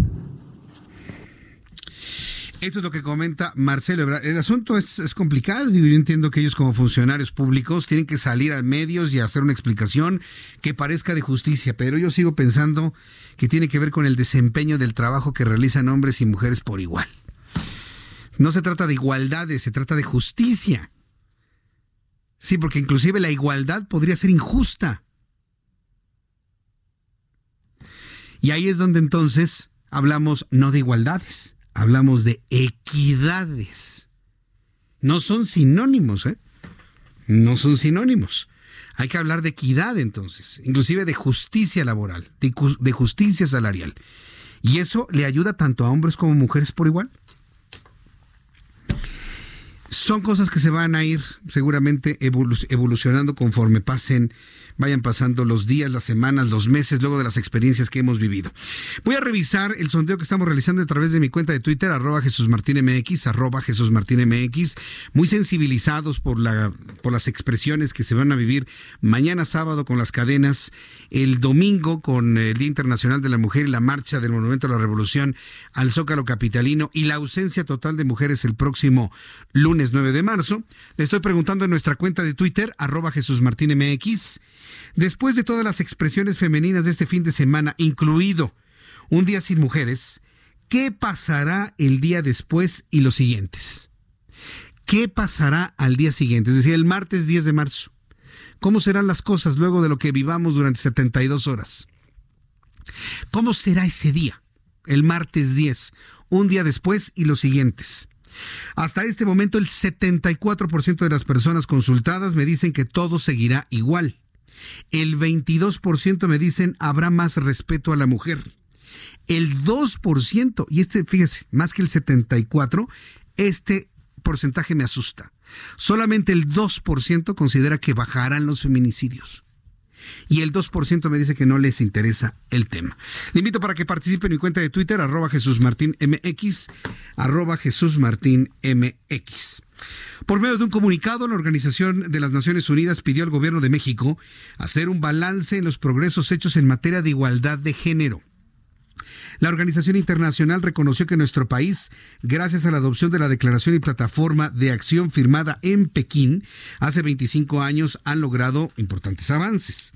Sin embargo, señaló que el problema aún existe, por lo que pidió no frenar el combate a las desigualdades, para lo que solicitó implementar medidas audaces y medidas decisivas fue lo que está sugiriendo la Organización de las Naciones Unidas al gobierno de nuestro país. Mientras tanto, en el Día Internacional de la Mujer, que será el próximo domingo, la Embajada de Israel en México y la Universidad Anáhuac invitan al Foro de Empoderamiento a la Mujer Israel y México fortaleciendo el liderazgo de la mujer en ciencia, innovación y tecnología, el cual se va a realizar el próximo miércoles 11 de marzo 11 y media de la mañana en el auditorio de posgrado de la Universidad Anáhuac. El foro contará con las panelistas Silvia Gerson, presidenta del Instituto Weizmann de México, además de Claudia Dorenbaum, representante de Tikkun Olam Makers en México, así como de Rina Feinstein, fundadora y presidenta de Noga Plus Company, y para asistir al foro Toro solo tiene usted que registrarse el próximo 10, es decir, el martes 10 de marzo, en la, en la página. Vaya, Publix Affair, a ver, Carlos Allende, en lugar de que te rías, a ver, tú ayúdame. ayúdame. Está en negritas. Así es. Public, public, guion, medio. Ajá. Affairs Éxico. A First Exico. A First Exico. Revísame si está bien la página, porque le falta una M, ¿no? O sea, yo creo que sí ha de tener una M ahí, ¿no? Pues Pero dice public-medio affairs Éxico, que debe ser México.mfa.gov con V chica, punto il. Eso es lo bueno de ser usted políglota, hombre, la verdad. il. Il de, Italia, ¿no?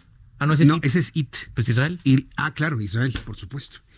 Vamos a revisar bien la página de internet la, estamos checando, me la pasas este, impresa para poderla comentar, decirle inclusive, este, postearla aquí en nuestra en nuestras redes sociales para que no haya duda y no haya equivocación y presentar una identificación oficial el día del evento. Entonces, ¿qué significa esto?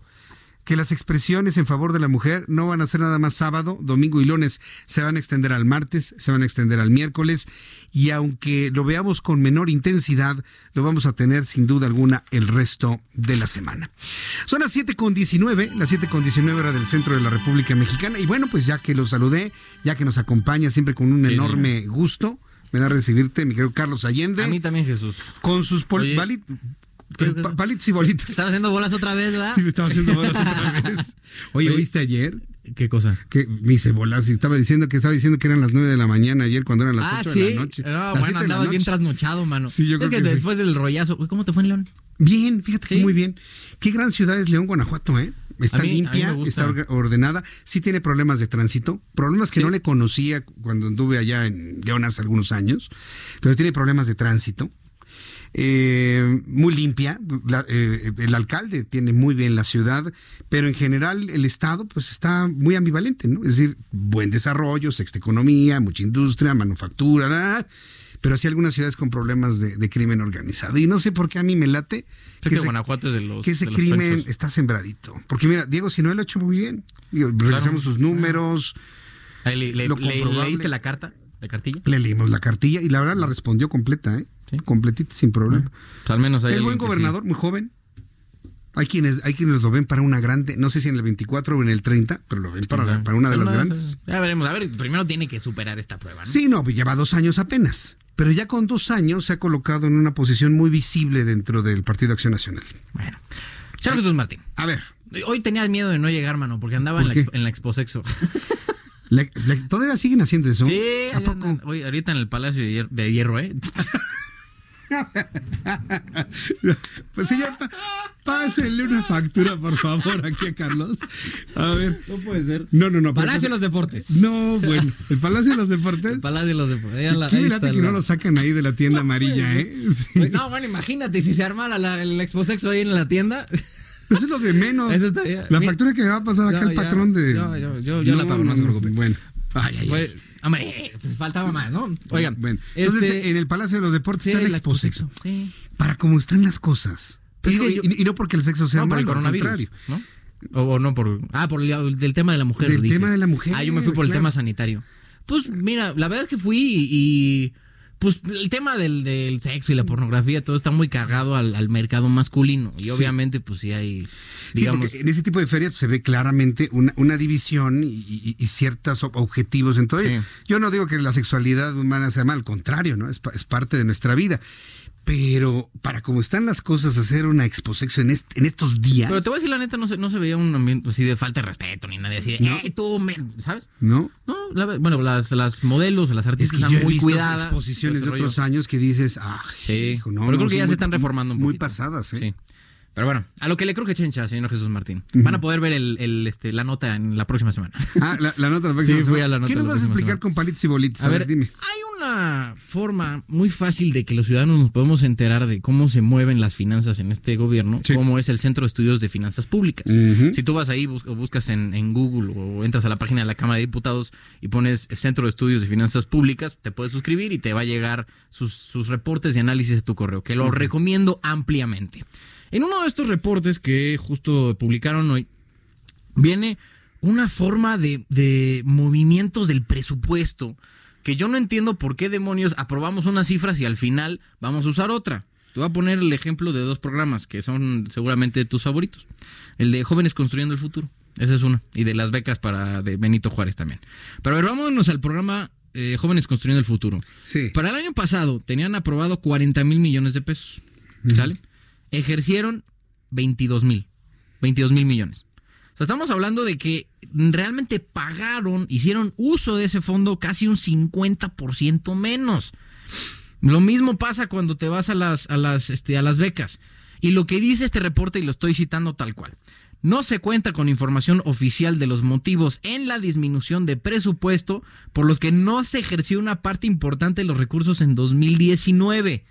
Sin embargo, eh, se infiere, o sea, están aquí suponiendo que la planeación del programa y la logística no fue la adecuada, rebasando por mucho la complejidad de las acciones que demanda poner en marcha un programa de esta magnitud. O sea, le están diciendo, este, mordieron más de lo que pueden tragar. Entonces, pues por eso se les, armó, se les, hizo bolas el engrudo y ya fue de, es que ya no podemos gastar más porque ya no hay para dónde, ¿no? Ya no hay. No, y te acuerdas cuál era el objetivo, ¿no? El del primer año. Era un millón de jóvenes. un millón. Bueno, el año pasado fueron 509.444 becarios. o sea, estamos a la mitad. pero nada más duran un año, ¿eh? Sí, yo sé, pero el, objetivo era hacer un año, ¿no? O sea, que en 12 meses tuvieran un millón de, aprendices en el programa, pero llegaron a poquito más de la mitad. Y lo mismo va a pasar este año, que tienen pronosticados que van a ser 555 mil. ya van a ser más. Mm, mm, pero, no llegue, pero, ni de chiste a las tres cuartas seguimos partes. sin llegar. Ahora, el tema de las becas. En 2019 le aprobaron 17.208 millones de pesos, pero ejercieron 25.089 millones. O sea, es casi literal la mitad más. Y aquí, miren, yo no sé qué, por qué demonios estén haciendo cuando planean los presupuestos, pero ¿para qué diantres van a decir, oye, nos vamos a gastar 15 mil millones y al final se gastan 80, 80 mil?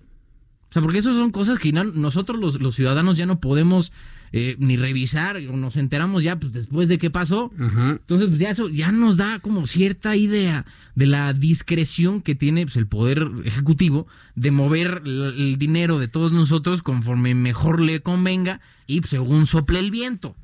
Entonces, a mí me parece que no, que no, no, son cosas que no, que deberían de, de, apegarse, ¿no? Al, al presupuesto, pues, que para eso está pero al final pues como que van ahí pues viendo, ah, pues Mira, eso que estás diciendo es algo que yo no entiendo, porque en las anteriores administraciones yo tuve gente conocida que trabajaba en el gobierno federal en posiciones muy muy delicadas como es la compraventa de bienes, servicios y demás.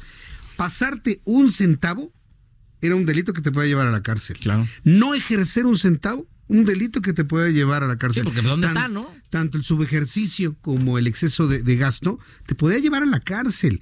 Y bueno, eran precisos, pero quirúrgicamente porque ajustar el presupuesto. Pues sí. Y ahora ya parece que eso no, no bueno, pues aquí es de... Y agarras lana aquí, te la pasas para allá. Según y se levante. Oye, carnal, nos faltan para comprar, no sé... A ver, agárrala de acá. Sí, sí, sí. A ver, dile al de, secretaría que te lo pase. ¿Cómo crees, señor? Hazlo, no pasa nada. Pasa, no pasa nada. Pero el chiste es que ya nosotros estemos viendo, ¿no? Revisando. oye, se llama desaseo. Exacto, desaseo de, por todos lados. O sea, tenemos un, desbarajuste. Y digo, no estoy diciendo que solo sea culpa de o, o problema problema de este gobierno, ¿no? Pues es evidente que pues, esto lo venimos arrastrando de muchos ayeres y nada más, pues como que recientemente estamos empezando a ver, oye, ¿por qué si pensaste o tenías planeado gastarte 40 mil millones en un programa, acabaste gastándote o ejerciendo 22 mil?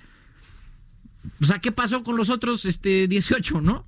¿Dónde están? Te dice el presidente en una mañana te dice, los ahorramos. Bueno, ¿dónde están esos ahorros? Eh, ah, y te has dado en el punto, ¿dónde están los ahorros de todos estos 14 meses? Porque ese dinero pues, no es de él. O sea, nosotros lo dimos a él para que pues, diferentes servicios, ¿no? Para todo, para que el gobierno funcione. Pero pues él no puede decir, ah, mira, me sobró este cachito. ¿Qué hacemos? Pues este, una rifa, ándale. No. No, claro que no. Ahora, lo que me estaban explicando es que no es que te dan así 100 pesos, gastaste 70 y te guardaste 30, sino que no ejerciste 30. nada más te dieron 70 y los demás deberían estar en las arcas de Hacienda. ¿eh? Sí, en la tesorería de la federación. Ahí debería, ya, pero bueno, ¿qué haces luego con ese rollo, no? Porque los que tendrán que decidir son los diputados.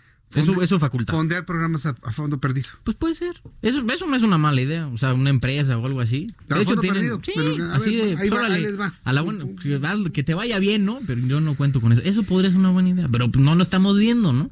No tenemos como un saldo de la cuenta de la tesorería de la federación por los ahorros del, del ejercicio 2019. Ahorros. Dicen, bueno, que en realidad es subejercicio. Y ahí explicar la diferencia entre ahorro y subejercicio es un terreno pantanoso. Pero es muy fácil. Si tú tienes 40 mil millones y no ejerciste esos 40 mil millones que tenías pensado usar, en algún lugar en algún lado deben estar.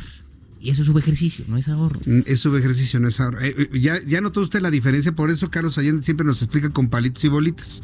No es lo mismo ahorrar que subejercer. Sí. Digo, como persona, pues claro que, ahorras, ¿no? Ajá. Porque tú no tienes que acabarte el dinero como tiene que hacerse el, el gobierno. Ajá. Pero pues finalmente esto no aplica para, no, no, son, no son finanzas personales, no son finanzas públicas, que es un mundo de, complicadísimo, ¿no? Y hay muy pocas personas que sí le llegan a entender muy bien. No sabes cómo te agradezco que nos hayas explicado esto así de clarito. Es que, mano, o sea, que, hay que hacer las cosas, porque luego ya saben, le ponen palabras rimbombantes para que no entiendas, y la clave, y la madre que lo parió, entonces está más fácil hacerlo así. ¿O no, Orlando? No, sí, sí, sí. ¿Cuál es la, madre que lo parió? Ah, no sé, cada quien tendrá su diferencia. bueno, dinos, Carlos Allende, ¿dónde te vemos, dónde te escuchamos, dónde te escribimos? nos pueden ver, todos los que nos estén escuchando, me pueden ver a las 12 en punto del día en Palitos y Bolitas, días de televisión abierta. 151, 151 DC, 161 de Sky y en mis redes sociales, arroba Sir Allende. Sir Allende en redes sociales. Muy bien. Mi querido Carlos, gracias. A ti, Jesús. Que tengas buen fin de semana, ¿eh? ¿Dónde vas a andar? Eh, eh, ¿Vas a participar en alguna manera? No, yo voy a estar en Tequisquiapan. ¿En Tequis? Tequis. Tequis, con mi familia. Ah, muy bien. La verdad es que muchas gracias. Se los, se los haré llegar. Pero ya para cerrar Yo no, no, a mí, aunque estuviera aquí en la ciudad, la verdad es que no me gustaría ir a, la marcha. Porque sé que a veces se ponen. Este, se pone intenso, sí. Se pone intenso y luego te, firmo ahorita que va a haber vandalismo, no va a haber, se va, a poner medio violenta la cosa.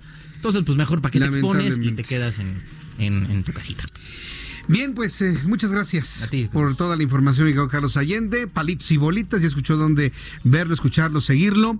Carlos Allende. Son las siete y media. Voy a ir a los anuncios y regreso enseguida con más información aquí en el Heraldo Radio.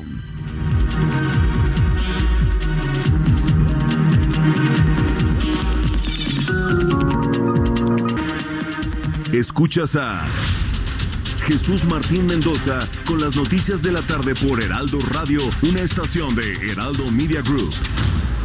Heraldo Radio, la HCL se comparte, se ve y ahora también se escucha.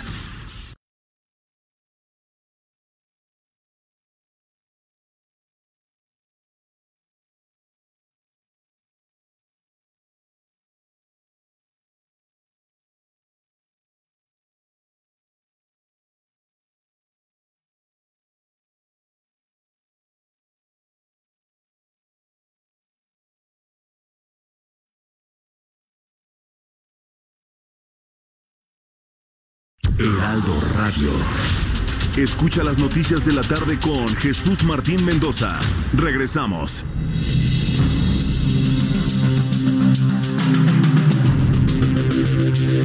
Son las 7.34, las 19 horas con 34 minutos hora del centro de la República Mexicana. Como todos los días, la Secretaría de Salud, disculpe usted, la Secretaría de Salud está ofreciendo su conferencia de prensa vespertina sobre coronavirus.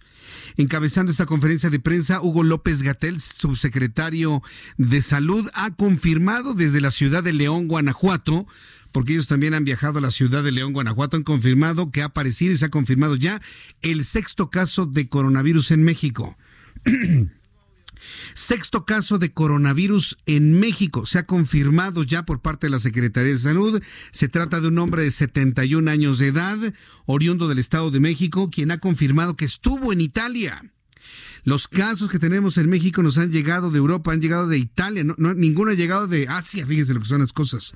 Estuvo en Italia y esto es lo que confirmó hace unos instantes el propio Hugo López Gatel. Han demostrado ser capaces de detener la entrada del virus o de las bacterias o de cualquier otro agente patógeno. Entonces, desde hace mucho tiempo, y este es el espíritu del Reglamento Sanitario Internacional que se estableció en 2005, la idea es tener medidas apropiadas al riesgo. Y entre esas medidas no se incluye la prohibición de viajes, ni tampoco necesariamente incluye la revisión médica exhaustiva de todos y cada uno de los pasajeros. Le voy a tener un resumen de lo que está comentando Hugo López Gatel, subsecretario de Salud, quien durante todos estos días en las conferencias vespertinas ha dado un corte informativo de cómo va el avance de coronavirus en México. Anote por favor para que usted ya esté enterado. Sexto caso confirmado de coronavirus en México. Se trata de un hombre de 71 años de edad que viajó a Italia, regresó y ha desarrollado ya la enfermedad y el virus, según las pruebas eh, reactivas, han confirmado que se de la misma cepa de coronavirus que mantiene al mundo pues ya muy cercano a los 100 mil casos transmitidos y más de 3.300 personas fallecidas al día de hoy. Bien, vamos a continuar con el asunto del espionaje que se realizó en el Senado de la República, presuntamente a la bancada del Partido Acción Nacional, al grupo parlamentario del Partido Acción Nacional, cuando personal de mantenimiento descubrió en los plafones unos micrófonos ambientales de alta tecnología, me dicen. Eh, le plantea al senador Martín del Campo que el haberlos manipulado pues altera la, escena del crimen, lo están de alguna manera aceptando, lo han aceptado, pero que eso de ninguna manera elimina la, la presunción, la presunción, me dijo, de un espionaje en contra de ellos. El señalamiento ha sido claro hacia el grupo mayoritario de Morena. Y bueno, pues es justo que escuchemos al Movimiento de Regeneración Nacional sobre este asunto. Tengo en la línea telefónica Cristóbal Arias, presidente de la Comisión de Gobernación en el Senado de la República, a quien le agradezco mucho estos, estos minutos de comunicación. Senador Arias, gusto en saludarlo y tomar nuestra llamada telefónica. Buenas noches. Hola, ¿qué tal? Muy buenas noches, eh, Martín. Me da mucho gusto saludar y estamos a las órdenes, Martín. Sí, gracias. Les saluda Jesús Martín Mendoza y bueno, pues preguntarle. Martín Mendoza, claro. Sí, gracias, usted es muy amable. Preguntarle en primera instancia, ¿han, han, sido señalados por algunos senadores del PAN directamente a ustedes? Ayer el senador Ricardo Monreal, visiblemente molesto, dijo que no iban a permitir ningún tipo de juicio sumario. Desde su punto de vista, ¿ante qué estamos con esta denuncia que ha hecho el Partido Acción Nacional en el Senado? El Partido de Acción Nacional ha incurrido en una serie de contradicciones y de errores, creo yo. Primero, eh, yo creo que no podemos hablar de un espionaje que no está probado ni comprobado, porque el, mostrar en la sesión ordinaria, en, en, la tribuna, eh, eh, unos instrumentos que se considera que, como lo dijeron, que son cables con algunos micrófonos, pues no es una prueba en sí misma que esté acreditando que se les esté practicando algún tipo de espionaje, toda vez que, pues si ese es el, medio de prueba, pues ¿por qué lo están llevando eh, a la tribuna y no permitieron que se invitara a los medios y que se llamara previamente al Ministerio Público para que lo verificara? Entonces ellos claramente eh, están encubriendo, alterando eh, algo que parece turbio y que no merece mucha credibilidad, eh, eh, sino que más bien tal pareciera que lo que buscan es publicidades, hacer de esto un acto mediático, me parece que no, no ayuda ni a ellos, ni al Senado, y ni, ni al proceso legislativo que se interrumpió el día de ayer. Segundo, Morena es una mayoría que no eh, corresponde a las mayorías anteriores que barrían prácticamente con la oposición, que no le escuchaban, que no le daban su lugar, que usaban el mayoriteo, la planadora, muy poco para llegar a acuerdos. Y entonces, eh, por el contrario, nosotros como mayoría en el Senado hemos sido muy prudentes, muy respetuosos, de toda la oposición, empezando por el Partido de Acción Nacional. Hemos llegado a acuerdos con ellos, a consensos, para ir juntos en reformas muy importantes de carácter constitucional, donde requerimos, no obstante ser mayoría, para este tipo de reformas, como lo marca la Constitución, una mayoría calificada de las dos terceras partes y lo hemos logrado con Acción Nacional como con el PRI y otros partidos. Y nosotros somos los más interesados, este, Jesús eh, Martín Mendoza, somos los más interesados en mantener esa relación eh, de entendimiento política con Acción Nacional y sería absurdo que nosotros eh, hiciéramos este tipo de conductas a todas luces este, reprochables porque no es nuestro estilo. No, no queremos eso, queremos mantener ese clima de diálogo, de entendimiento con todas nuestras diferencias. Y entonces, pues es absurdo que ahora se deslice por algunos senadores o senadoras del PAN de que pudiera el, eh, Morena. Y es tan burdo como se ha hecho, pues que la verdad no es cierto que sea de la alta tecnología de eso, ni se usa siquiera ya para el espionaje, esos, este, esos eh, micrófonos. Aparatejos, sí, es la verdad. A, mí en lo personal me, me, llama poderosamente la atención, pues este, este tendido de mano desde el punto de vista trabajo legislativo hacia un grupo parlamentario opositor, en este caso el Partido Acción Nacional, y bueno, pues independientemente que ustedes son mayoría, pues consideran importante el llegar a acuerdos políticos con esta fracción parlamentaria. Entonces, usted me dice, nosotros no, no haríamos algo así porque nos interesa tener este, este vínculo y esta relación con el Partido de Acción Nacional. Sin embargo, ustedes son muchos, senador, son muchos. Y yo le preguntaría, ¿usted bajo este concepto metería las manos al fuego por todos los senadores de Morena? Con base en lo que usted me ha no, dicho. No, no, no, no, definitivamente tampoco puedo hablar este, de que yo los avalo a todos, ¿no? Porque pues en cada fracción siempre hay una manera de pensar distinta, no siempre es uniforme en ningún partido, eso era en la anterior, en la época pues verticalista, ¿no? pero, yo hablo de los senadores de, Morena. Si usted metería las manos al fuego por sus propios compañeros de bancada. No, no, no. No, sin embargo, les concedo el beneficio de la duda en el sentido de que no creo que ninguna senadora ni ningún senador pues se preste a esto, no ganamos nada, no se ganaría nada. Yo también puedo decir, bueno, ¿Qué tal si vino desde adentro también de Acción Nacional una broma pesada o alguien pensó en decir, vamos haciendo esto para eh, ganar, eh, victimizarlos y carguémoselos a, a los contrarios, porque también ha habido una, una campaña coyuntural de ataque sistemático en contra de las políticas del gobierno del presidente de la República López Obrador y utilizan la Cámara para estar golpeando. Y ahora, bueno, pues me parece absurdo que, que se quieran victimizar con algo que es muy difícil de que se pueda probar y eh, tan burdo y cuando pues si son, esto sería de aficionados, los, como yo he dicho, pues yo creo que los, los que se dedican a eso, pues lo hacen con tecnología sofisticada. A mí me parece que es una broma pesada, vulgar y de mal gusto de quien haya sido, de adentro de Acción Nacional o afuera de Acción Nacional, que hace ruido y que lo único que genera es un ambiente de tensión innecesariamente. Pero yo, nosotros como Morena no ganaríamos nada absolutamente políticamente, ni legislativamente. A otros interesa eh, tener la mejor relación y, lo hemos venido haciendo. Bien, me parece interesante que comente que ustedes no ganan absolutamente nada. Sin embargo, alguien hizo eso para lograr algo, finalmente. Y hay quienes pensamos que puede ser una especie de cortina de humo que no ha funcionado ¿eh? para bajar el tono o el análisis de lo que va a suceder el fin de semana sobre el paro de mujeres, las marchas de mujeres, las cadenas que va a haber durante este fin de semana. ¿Se habrá tratado de alguna especie de caja china desde su punto de vista? Es que como, como usted dice, se presta pues a diferentes lecturas, a distintas interpretaciones, Así es. A, cortinas de humo, a distraer, a, generar un ambiente de tensión, etcétera. Es decir, cada quien tiene su lectura. Yo lo que sí insisto y me queda muy claro, porque pues ya llevamos un, más de un año trabajando juntos, primero de que nadie gana. En realidad, la Acción Nacional no gana nada, está en su derecho, es muy respetable y absoluto de presentar la denuncia, aún con todo el manoseo que se hizo de cómo se dieron las cosas. El coordinador eh, Uri ha dicho que él en ningún momento ha señalado a nadie, eh, a ninguna fracción.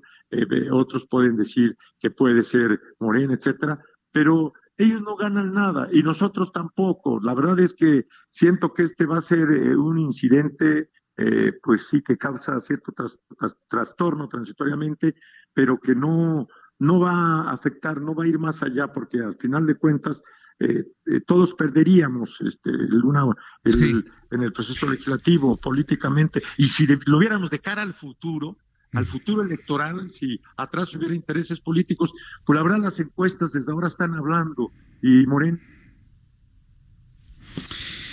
las encuestas actualmente están hablando y Morena, y ahí nos quedamos precisamente. Vamos a ver si tenemos nuevamente contacto con el senador Cristóbal Arias, que es el presidente de la Comisión de Gobernación del Senado de la República. Me ha dicho algo muy importante. Dice, a ver, ¿qué ganamos en Morena espiándolos? Si usted lo ve desde ese punto de vista, pues es, es, pisarse a sí mismo, ¿eh? es pisarse solito los propios callos, ¿no? Los los descubren y ¿qué, gana Morena? ¿Qué gana Acción Nacional victimizándose? Tampoco nada. ¿Qué gana cualquier fracción parlamentaria? Nada. ¿Quién pierde? Pierden todos. Ah. Esto, ya es una reflexión personal y yo se la estoy compartiendo. Entonces, si todos pierden, el que gana está afuera del Senado. Eh, me decía de las encuestas, el senador Arias, me decía de las encuestas, y ahí Morena, me decía.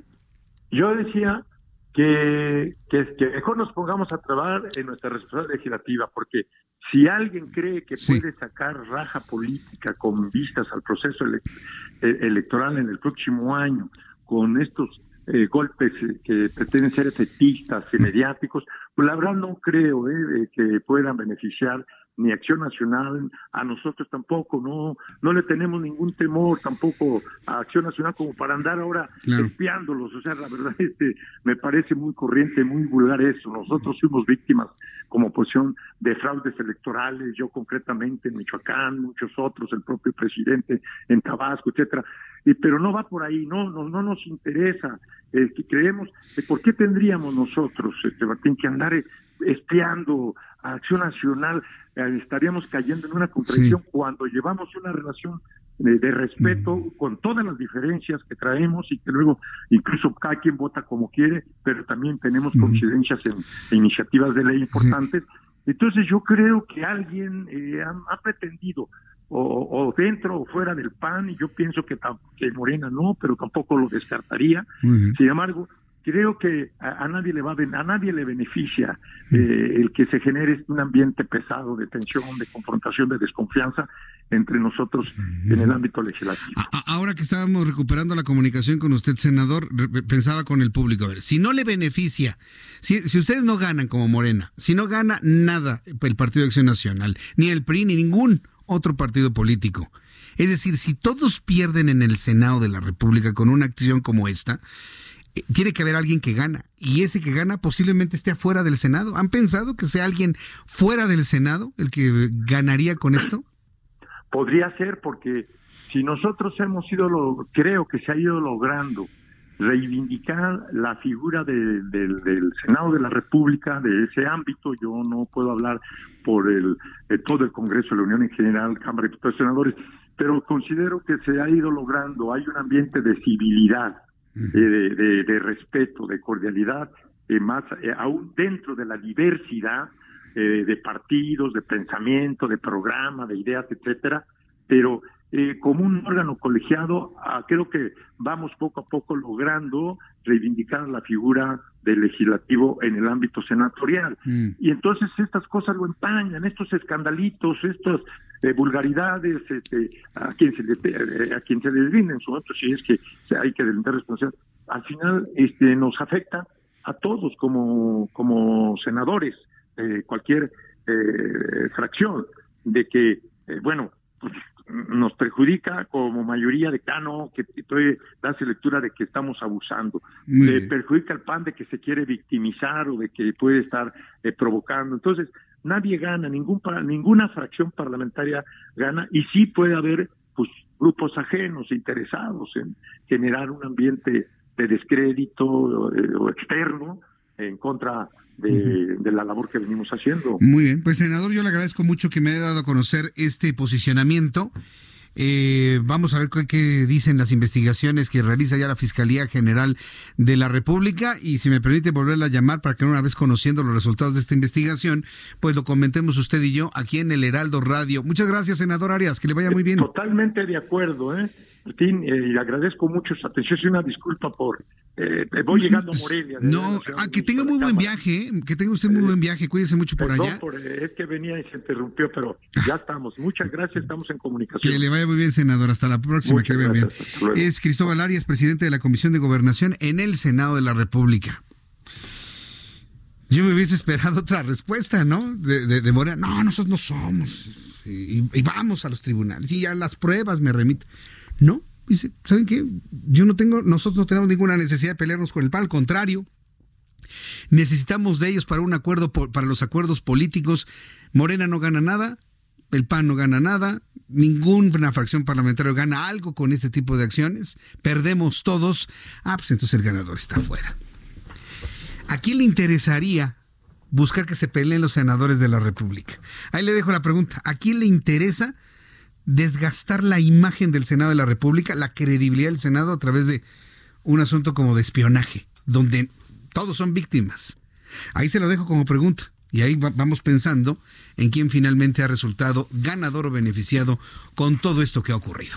Cuando faltan nueve minutos para que sean las ocho, vamos a revisar información internacional. Abraham Arreola nos informa qué sucedía un día como hoy, 6 de marzo, en el mundo. Bienvenidos, esto es un día como hoy en el mundo. 1475, Miguel Ángel, no, no la tortuga ninja, sino el pintor y escultor italiano nace. Sí, el mismo que decoró la bóveda de la Capilla Sixtina, ese mero. 1854, en Ecuador es abolida la esclavitud. 1869, Dmitri Mendeleev, presenta su primera tabla periódica a la Sociedad Química de Rusia. ¿A cuántos de nosotros no nos obligaron a aprendernos esa tabla? 1882. En La Habana, la empresa estadounidense Edison Telephone Exchange inaugura el primer servicio telefónico en Cuba. 1930. En todo el mundo, por iniciativa de la Comiter se celebra el Día Internacional del Desempleado.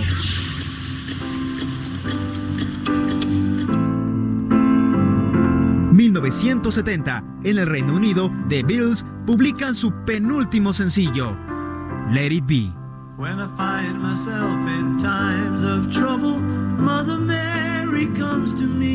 Esto es un día como hoy en el mundo. Muchas gracias, Abraham Arreola, por las efemérides internacionales del día de hoy. El presidente de Perú, Martín Vizcarra, anunció este viernes el primer caso de coronavirus en Perú. Aseguró que el Estado no va a escatimar recursos para combatir esta epidemia que se extiende por el mundo. Vamos a escuchar lo que dijo. Es el presidente de Perú con un solo caso, con un solo caso de coronavirus en Perú. Escuche usted cómo lo, plantea el propio presidente peruano. A países vecinos como Ecuador, Brasil, Argentina y Chile.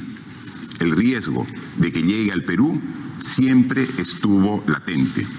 Hoy Debo informar que en horas de la madrugada se ha confirmado el primer caso de infección por coronavirus COVID-19 en nuestro país, en un paciente varón de 25 años de edad con antecedentes de haber estado en España, Francia y República Checa.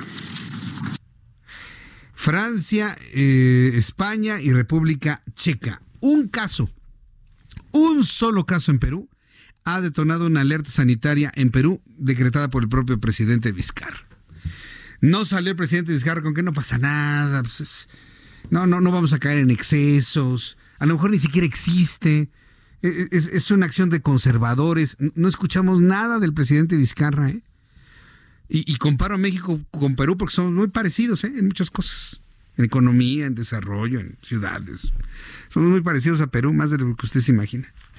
Entonces ahí sí el presidente no salió con que, no, no pasa nada, hombre, abrácense. Ahí el otro día el presidente dice, dense abrazo. E, entiendo el objetivo del presidente de tener confraternidad y ayudarse entre todos, lo que usted quiera. Pero haciendo menos el asunto del coronavirus, eh, ustedes abrácense, hombre, no pasa nada. Lo dijo esta semana. Abrácense, hombre, no pasa nada. En cambio, tenemos otro presidente que, bueno, está en este momento anunciando medidas muy importantes en el Perú para evitar que el coronavirus se extienda a la población. Evidentemente, Perú tiene una condición de mayor desventaja en cuanto a sus servicios de salud, no por hablar más de ellos, simplemente son otras realidades en ese sentido, es otra cantidad de personas que viven en Perú, también hay que reconocerlo. Sin embargo, bueno, pues la actitud frente a una emergencia internacional, porque ahí sí no es capricho de un conservador, es una clara instrucción por parte de la Organización Mundial de la Salud de elevar a muy, muy peligroso, a muy contagioso el coronavirus. No podemos soslayar este tipo de advertencias para extremar precauciones. Sin embargo, pues las cosas, como ve, son muy distintas de un país a otro. Ya nos vamos, le agradezco mucho que me haya escuchado, visto, seguido durante toda esta semana aquí en el Heraldo Radio. Lo espero el próximo lunes en punto de las 2 de la tarde, Heraldo Televisión, 6 de la tarde, Heraldo Radio. Vamos a estar transmitiendo completamente en vivo. Vamos a estar aquí solitos. Gerardo en los controles técnicos, Orlando, muchas gracias, Abraham, Fernando y Enrique, si acaso, ¿no? Se me echa la mano. Y este servidor. El próximo lunes no contaremos con nuestras compañeras, no estará Paulina, no estará Giovanna, no estará Lisette y eh, ni Ingrid Montejano tampoco, ni nuestra compañera eh, Gloria Piña, este, sí, no, va a estar. Entonces, muchas de nuestras compañeras editoras tampoco van a estar. Entonces, vamos a ver cómo nos sale. Así que yo le invito para que esté con nosotros el próximo lunes, 2 de la tarde de la televisión. Vamos a estar los varones solitos, tratando de, de, hacer lo que nos ayudan las mujeres, nuestras compañeras, en cuanto a su trabajo. Y ya le platicaré cómo nos va, ¿eh? Ya le platicaré cómo nos va. Dos de la tarde, Heraldo Televisión, seis de la tarde, Heraldo Radio. Soy Jesús Martín Mendoza. Por su atención, gracias y que pase usted muy buenas noches. Esto fue Las Noticias de la Tarde con Jesús Martín Mendoza. Heraldo Radio, la H que sí suena y ahora también se escucha. Hi, I'm Daniel, founder of Pretty Litter. Did you know cats tend to hide symptoms of sickness and pain? I learned this the hard way after losing my cat, Gingy. So I created Pretty Litter, a health monitoring litter that helps detect early signs of illness by changing colors, saving you money and potentially your cat's life. Pretty Litter is veterinarian developed, and it's the easiest way to keep tabs on your fur baby's health right at home. Go to prettylitter.com and use code ACAST for 20% off your first order and a free cat toy. Terms and conditions apply. See site for details.